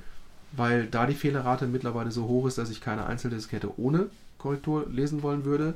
Und zum anderen kann mittlerweile die Lösung, die wir haben, den Großteil sämtlicher verwendeter Fremdformate des C64 in Echtzeit direkt mit dekodieren, Mhm. sodass man also in der Lage ist, beim, beim Lesen der Diskette schon einen Großteil der Lesefehler direkt auszuschließen und im Anschluss wirklich das System darauf loszulassen und zu sagen, jetzt sag mir doch bitte, was das für ein Schutz ist, der auf diesem Datenträger ist. Und äh, ich würde behaupten, dass von allen Standardverfahren mittlerweile 95% abgedeckt sind. Ja, du hast vorhin gesagt, ähm, du würdest dann äh, zum Lesen für euren Controller einfach ein ganz normales äh, 3,5 Zoll oder 5,5 Zoll PC-Laufwerk äh, anschließen. Jetzt, ähm, ich- kenne ja kein ganz normales äh, PC-Laufwerk mehr, das man jetzt heute noch kaufen könnte. Das heißt, ist das dann nicht schon die nächste Generation Problem, dass, sag ich mal, ihr dann zwar den Controller habt, aber irgendwann keine Laufwerke mehr nachbekämt, wenn, um euer Produkt äh, dann laufen zu lassen, euren Controller? Gut, die Hoffnung ist natürlich, dass irgendwann alles Wichtige soweit archiviert ist, dass wir uns um unseren Controller keine Sorgen mehr machen müssen.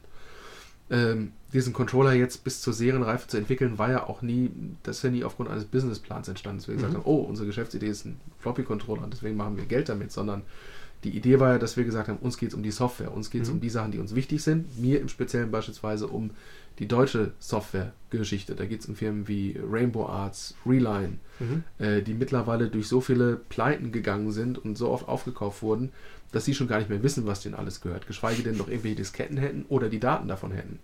Interessanterweise, wenn man mit den Leuten von damals spricht, die damals dabei waren, also Programmierer, Musiker, Grafiker, äh, da rennen wir offene Türen ein. Mhm.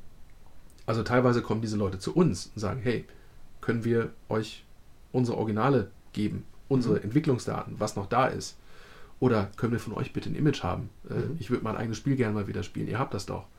Und so wird das langsam zu einer eigenen Institution, dass wir also innerhalb dieser Kreise immer bekannter werden. Und, und äh, äh, also insofern, äh, es geht uns nicht darum, äh, können wir den Controller in fünf Jahren noch vermarkten, was es noch Mhm. Laufwerke gibt. Momentan gibt es Gott sei Dank noch genug Laufwerke, weil dreieinhalb Zoll Laufwerke sind äh, in Rechner verbaut worden, wie es irgendwie äh, äh, Sandkörnchen am Strand gibt. Äh, dass die natürlich nach und nach versterben und kaputt gehen, ist natürlich Stand der Dinge, aber auch da muss man sagen, es gibt äh, äh, Floppy-Laufwerke, die in den späten 90ern noch gebaut wurden, die richtig äh, noch aus gegossenem äh, Metall sind, die Gehäuse, die also auch wirklich sehr stabil sind und die kann man in die Hand nehmen, die kriegt man nicht verbogen. Und dann gibt es die PC-Laufwerke, die so ab dem Jahr 2000 irgendwann verbaut wurden. Das sind so Blechkisten, die kann man mit äh, zwei Händen komplett verdrehen, die sind dann reif für den Müll. Äh, also natürlich gehen auch die kaputt und natürlich werden die nicht mehr. Und man muss auch teilweise schon für gebrauchte 5 Viertel Zoll Laufwerke auch schon mal 50 Dollar hinlegen. Mhm. Äh, die Frage ist, was habe ich davon? Weil ich brauche natürlich eigentlich keine 30 Laufwerke, sondern Mhm. ich brauche vielleicht ein oder zwei oder drei. Äh, bisschen dünn wird es, wenn man die einmessen will, weil auch die Einmessdisketten dafür mittlerweile rar werden. Äh, weil es natürlich keinen mehr gibt, der die herstellt. Also man kriegt da noch Restbestände und muss dann gucken, dass man sich mit den Laufwerken, die man noch hat, selber vielleicht eine digitale Messdiskette erzeugt, weil für analog braucht man Spezialtechnik. Man braucht ein Oszilloskop, um die damit wieder einzustellen, was äh, für den Otto-Normalverbraucher auch erstmal eine Anschaffung wäre, die so in Größenordnung von ja, 300, 400 Euro liegt, je nachdem, was man kauft, wenn es ein digitales ist. Ähm, also natürlich wird das nicht billiger von Jahr zu Jahr und wer äh, jetzt weiß, dass er viel mit Disketten noch machen will, sollte sich vielleicht zwei oder drei auf Halde legen. Mhm. Aber die Hoffnung ist natürlich, dass man sagt, ich brauche die Disketten irgendwann nicht mehr. Äh, weil die Computer gibt es alle in der Emulation. Mhm. Und auf der anderen Seite, solange die Laufwerke in den Computern noch funktionieren, funktionieren wahrscheinlich auch die Laufwerke, die ich extern habe, um eines unserer Images auch mal wieder auf eine Diskette schreiben zu können, existieren Mhm. die auch noch. Ansonsten ist ja auch die Alternative auch das, da tut sich was in, in, in da, ich sage jetzt mal Homebrew-Szene, äh, obwohl das eigentlich schon, da bin ich auch der Meinung, auch, auch unser Projekt muss sich da nicht verstecken und ist eigentlich schon über dieses Level Homebrew hinaus, da kommt es aber eben her. Ähm, dass es auch da Sachen gibt, die Floppy-Laufwerke ersetzen können. Also beispielsweise äh, SD-Karte auf Floppy-Adapter. Also Mhm. am Ende ist dann quasi ein Schubert-Anschluss und ich kann diese kleine Platine in einen alten Computer einbauen, der eigentlich ein 3,5 Zoll Laufwerk erwartet. Aber in Wirklichkeit ist das ein Hardware-Emulator, der eine äh, SD-Karte hat, Mhm. wo ich auf dem kleinen Display auswählen kann, welches Disk-Image ich gerade lade und dann mache ich den Computer an und der denkt, er lädt von der Diskette, aber die Daten kommen in Wirklichkeit von der SD-Karte. Mhm. Also da sind viele Szenarien denkbar. Für uns ist die Hardware auch nicht das entscheidend Wichtige, weil die Hardware kann ich ins Museum stellen, den Leuten sagen, so sah der Computer aus, so hat er sich angefasst und so hat der gerochen. Mhm. Und dann kann man den auch aufmachen und sich die Chips angucken. Aber wenn ich wissen will, wie der funktioniert, dann kann ich einen Emulator anmachen. Und da muss man Mhm. sagen, auch da tut sich Gott sei Dank in der Hobby-Szene genug. Also sämtliche Emulatoren sind ja keine Programme, die bei Firmen entstehen, die damit ein finanzielles Interesse ver verfolgen, sondern in der, in der Regel, weil es Leute gibt, die sich für diese Computer noch interessieren und die dafür sorgen, dass die weiterleben, dass die Emulation äh, immer besser wird. Beispielsweise beim Amiga gibt es WinUAE, der ist sowas von perfekt mittlerweile schon. Und trotzdem gibt es immer noch Sachen, die man besser machen kann. Aber für eine klassische Amiga-Maschine ist das ein wunderbares äh, System. Beim C64 gibt es Weiß, so der Standard-Emulator, der auch frei ist, an dem wir auch, oder zu dem wir einiges beigetragen haben über das Cryoflux-Projekt, wo einfach so viel auf dem C64 mit Kopierschutz passiert ist. Was wir herausgefunden haben, weil wir zum ersten Mal mit unserer Hardware äh, bestimmte Kopierschutzverfahren lesen konnten, die man sonst nur über eine 1541 lesen konnte, wo man gar nicht sah, wie sieht denn die Original Floppy aus, weil die 1541 ist ein eigener Computer Mhm. und das heißt, die Informationen, die ich da kriege, sind nicht aus erster Hand, die werden immer durch diesen Computer schon gefiltert. Und äh, Da haben wir also auch zur Codebase diverse Sachen beigetragen und, und Patches eingereicht, damit einfach der Emulator besser werden kann. Und insofern ist natürlich das ultimative Ziel, dass all diese Sachen irgendwann in Form von Images überleben. Mhm. Und damit sie das können, müssten natürlich die ganzen Archive, Institute, Nationalbibliotheken, was es auch immer gibt, natürlich auch mal irgendwann einen Auftrag kriegen, sich darum kümmern zu müssen, weil die Daten zu haben ist eine Sache, sie zu katalogisieren, Metadaten anzulegen, das alles korrekt einzusortieren und dann auch natürlich dafür zu sorgen, dass das alles für die Langzeitarchivierung aufbewahrt wird, also dass es auch in die entsprechenden Kanäle kommt, dass es in bestimmte Cloud-Server kommt, auf bestimmte Festplatten, auf bestimmte Backup-Systeme. Das sind Sachen, die wir als, als Hobbyisten nicht leisten können. Aber die Community hat, und das darf man ganz stolz sagen, äh, im Bereich Software ge gezeigt, dass wenn sich die Politik nicht einig ist und weder national noch international einigen kann, dass wir schon so viel bewegen können, dass wir in der Lage sind, die Sachen, die uns wichtig sind, zu bewahren. Mhm.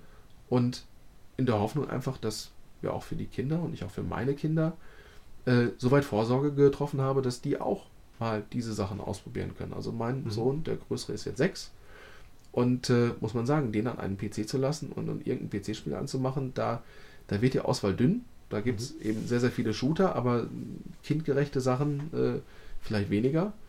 Wenn ich dann gucke und mal im Regal äh, langschweife, da sehe ich dann ein Bubble Bobble, wo ich sagen kann, das kann er spielen. Äh, dann sehe ich ein PP Hammer, das kann er spielen. Äh, ein Rick Dangerous, das kann er spielen. Also egal, wo ich hier durchgehe, gibt es immer wieder Sachen, wo ich, wo ich sagen kann, das ist für ihn äh, zuträglich, das darf er spielen. Wenn ich die PC-Abteilung auf der anderen Seite mir angucke, äh, da sind so viele Ego-Shooter bei und dann sehen wir da äh, Max Payne 1, 2 und sonst was. Das sind Sachen, das ist nichts für Kinder. Mhm. Und äh, ich will nicht sagen, auf dem PC gibt es keine Kinderspiele, aber es gibt jede Menge Sachen, auch von diesen alten Spielen, die einfach kindgerecht sind. Mhm. Und äh, warum sollen Kinder immer nur das Neueste vom Neuen sehen? Äh, man liest ja auch heute noch Shakespeare. Mhm.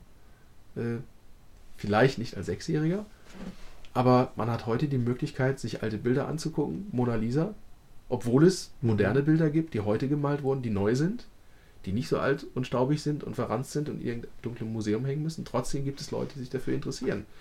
Äh, das ist digitales Erbe. Und das digitale Erbe, da sollten wir uns alle Mühe geben, dass wir da noch ein paar Jahre was von haben, weil ansonsten ist die komplette Geburtsstunde der Videospiele irgendwann verschwunden. Das ist doch mal ein schöner, ich sag mal, Aufruf am Ende hier. Ich glaube, wir haben jetzt auch so den Bogen einmal geschlossen, glaube ich, oder? Wir müssten doch das Wichtigste eigentlich jetzt durch. Ja, du wolltest wissen, warum ich hier Genau. diese ganze Spielewand stehen habe, warum ich diese Sachen noch benutze. Ja, ich nehme Äh, mal mit, dass du trotz der ganzen Bemühungen, die ihr im privaten und im Community-Bereich gemacht habt, trotzdem noch dazu auffordern würdest, dass sich da die Gesetzgeber auch durchaus einen Auftrag draus machen ähm, oder einen Auftrag formulieren für die Bibliotheken, das auch mal anzugehen. Das ist ja vielleicht nochmal, finde ich als Fazit auch nochmal ganz wichtig, so als ja, Aufruf. und, und den, den Bibliotheken auch zu erlauben. Äh, man hat sich ja lange Jahre Gedanken gemacht, wie man die Gesetze in Sachen Kopierschutz immer weiter verschärfen kann. Mhm. Äh, damit aber auch den Bibliotheken natürlich in gewisser Art und Weise bei bestimmten Sachen einen Riegel vorgeschoben hat. Mhm. Äh, denen ganz klar zu sagen, ihr müsst Spiele archivieren Mhm. oder generell digitale Unterhaltungsmedien müsst ihr archivieren, die sind Kulturgut. Und ihr habt das Recht, in dem Moment, wenn es um die Erhaltung geht, dass ihr auch, wenn es einen Kopierschutz gab, den aushebeln dürft. Mhm. Noch besser ist es in Frankreich. In Frankreich, äh, ich weiß nicht, ob es nur Entwurf ist oder schon durchgesetzt ist, da ist der Plan, dass Spielehersteller äh, nicht nur das Goldmaster abliefern, sondern auch eine entschützte Version, also Mhm. bevor der Kopierschutz aufgebracht wurde, um einfach auch in 10, 20 Jahren diese Spiele noch starten zu können. Und einfach mal als Ausblick, wenn man sich heute vor Augen führt, wie viele Spiele heute exklusiv über Steam ausgeliefert werden, Mhm. wie viele Spiele heute auf Origin setzen, wie viele Spiele heute auf irgendeinen DRM-Dienst setzen. Was passiert mit diesen ganzen Sachen, wenn da in 20 Jahren die Server nicht mehr laufen? Kann ich diese Spiele dann noch starten? Kann ich sie dann noch neu installieren? Ich bin froh, dass ich diese Frage mit unseren Disketten nicht beantworten muss. Denn da haben wir uns schon drum gekümmert. Die folgende Generation darf sich darum kümmern, ihre Spiele, mit denen sie groß geworden sind, zu erhalten. Und dann dürfen sie die Frage stellen, oh, die Spieldaten habe ich noch, aber ich darf sie nicht öffnen, weil mir irgendein DRM sagt, ich kann mich nicht zu einem Server verbinden, denn diese Firma ist vor zehn Jahren pleite gegangen. Ja, Christian, dann hoffen wir mal, dass die Politik das erkennt und die richtigen Entscheidungen trifft. Hoffentlich bevor die letzte Diskette kaputt ist. Ja, und ähm, dir danke ich jetzt für deine Zeit und für die vielen Informationen. Sehr gerne.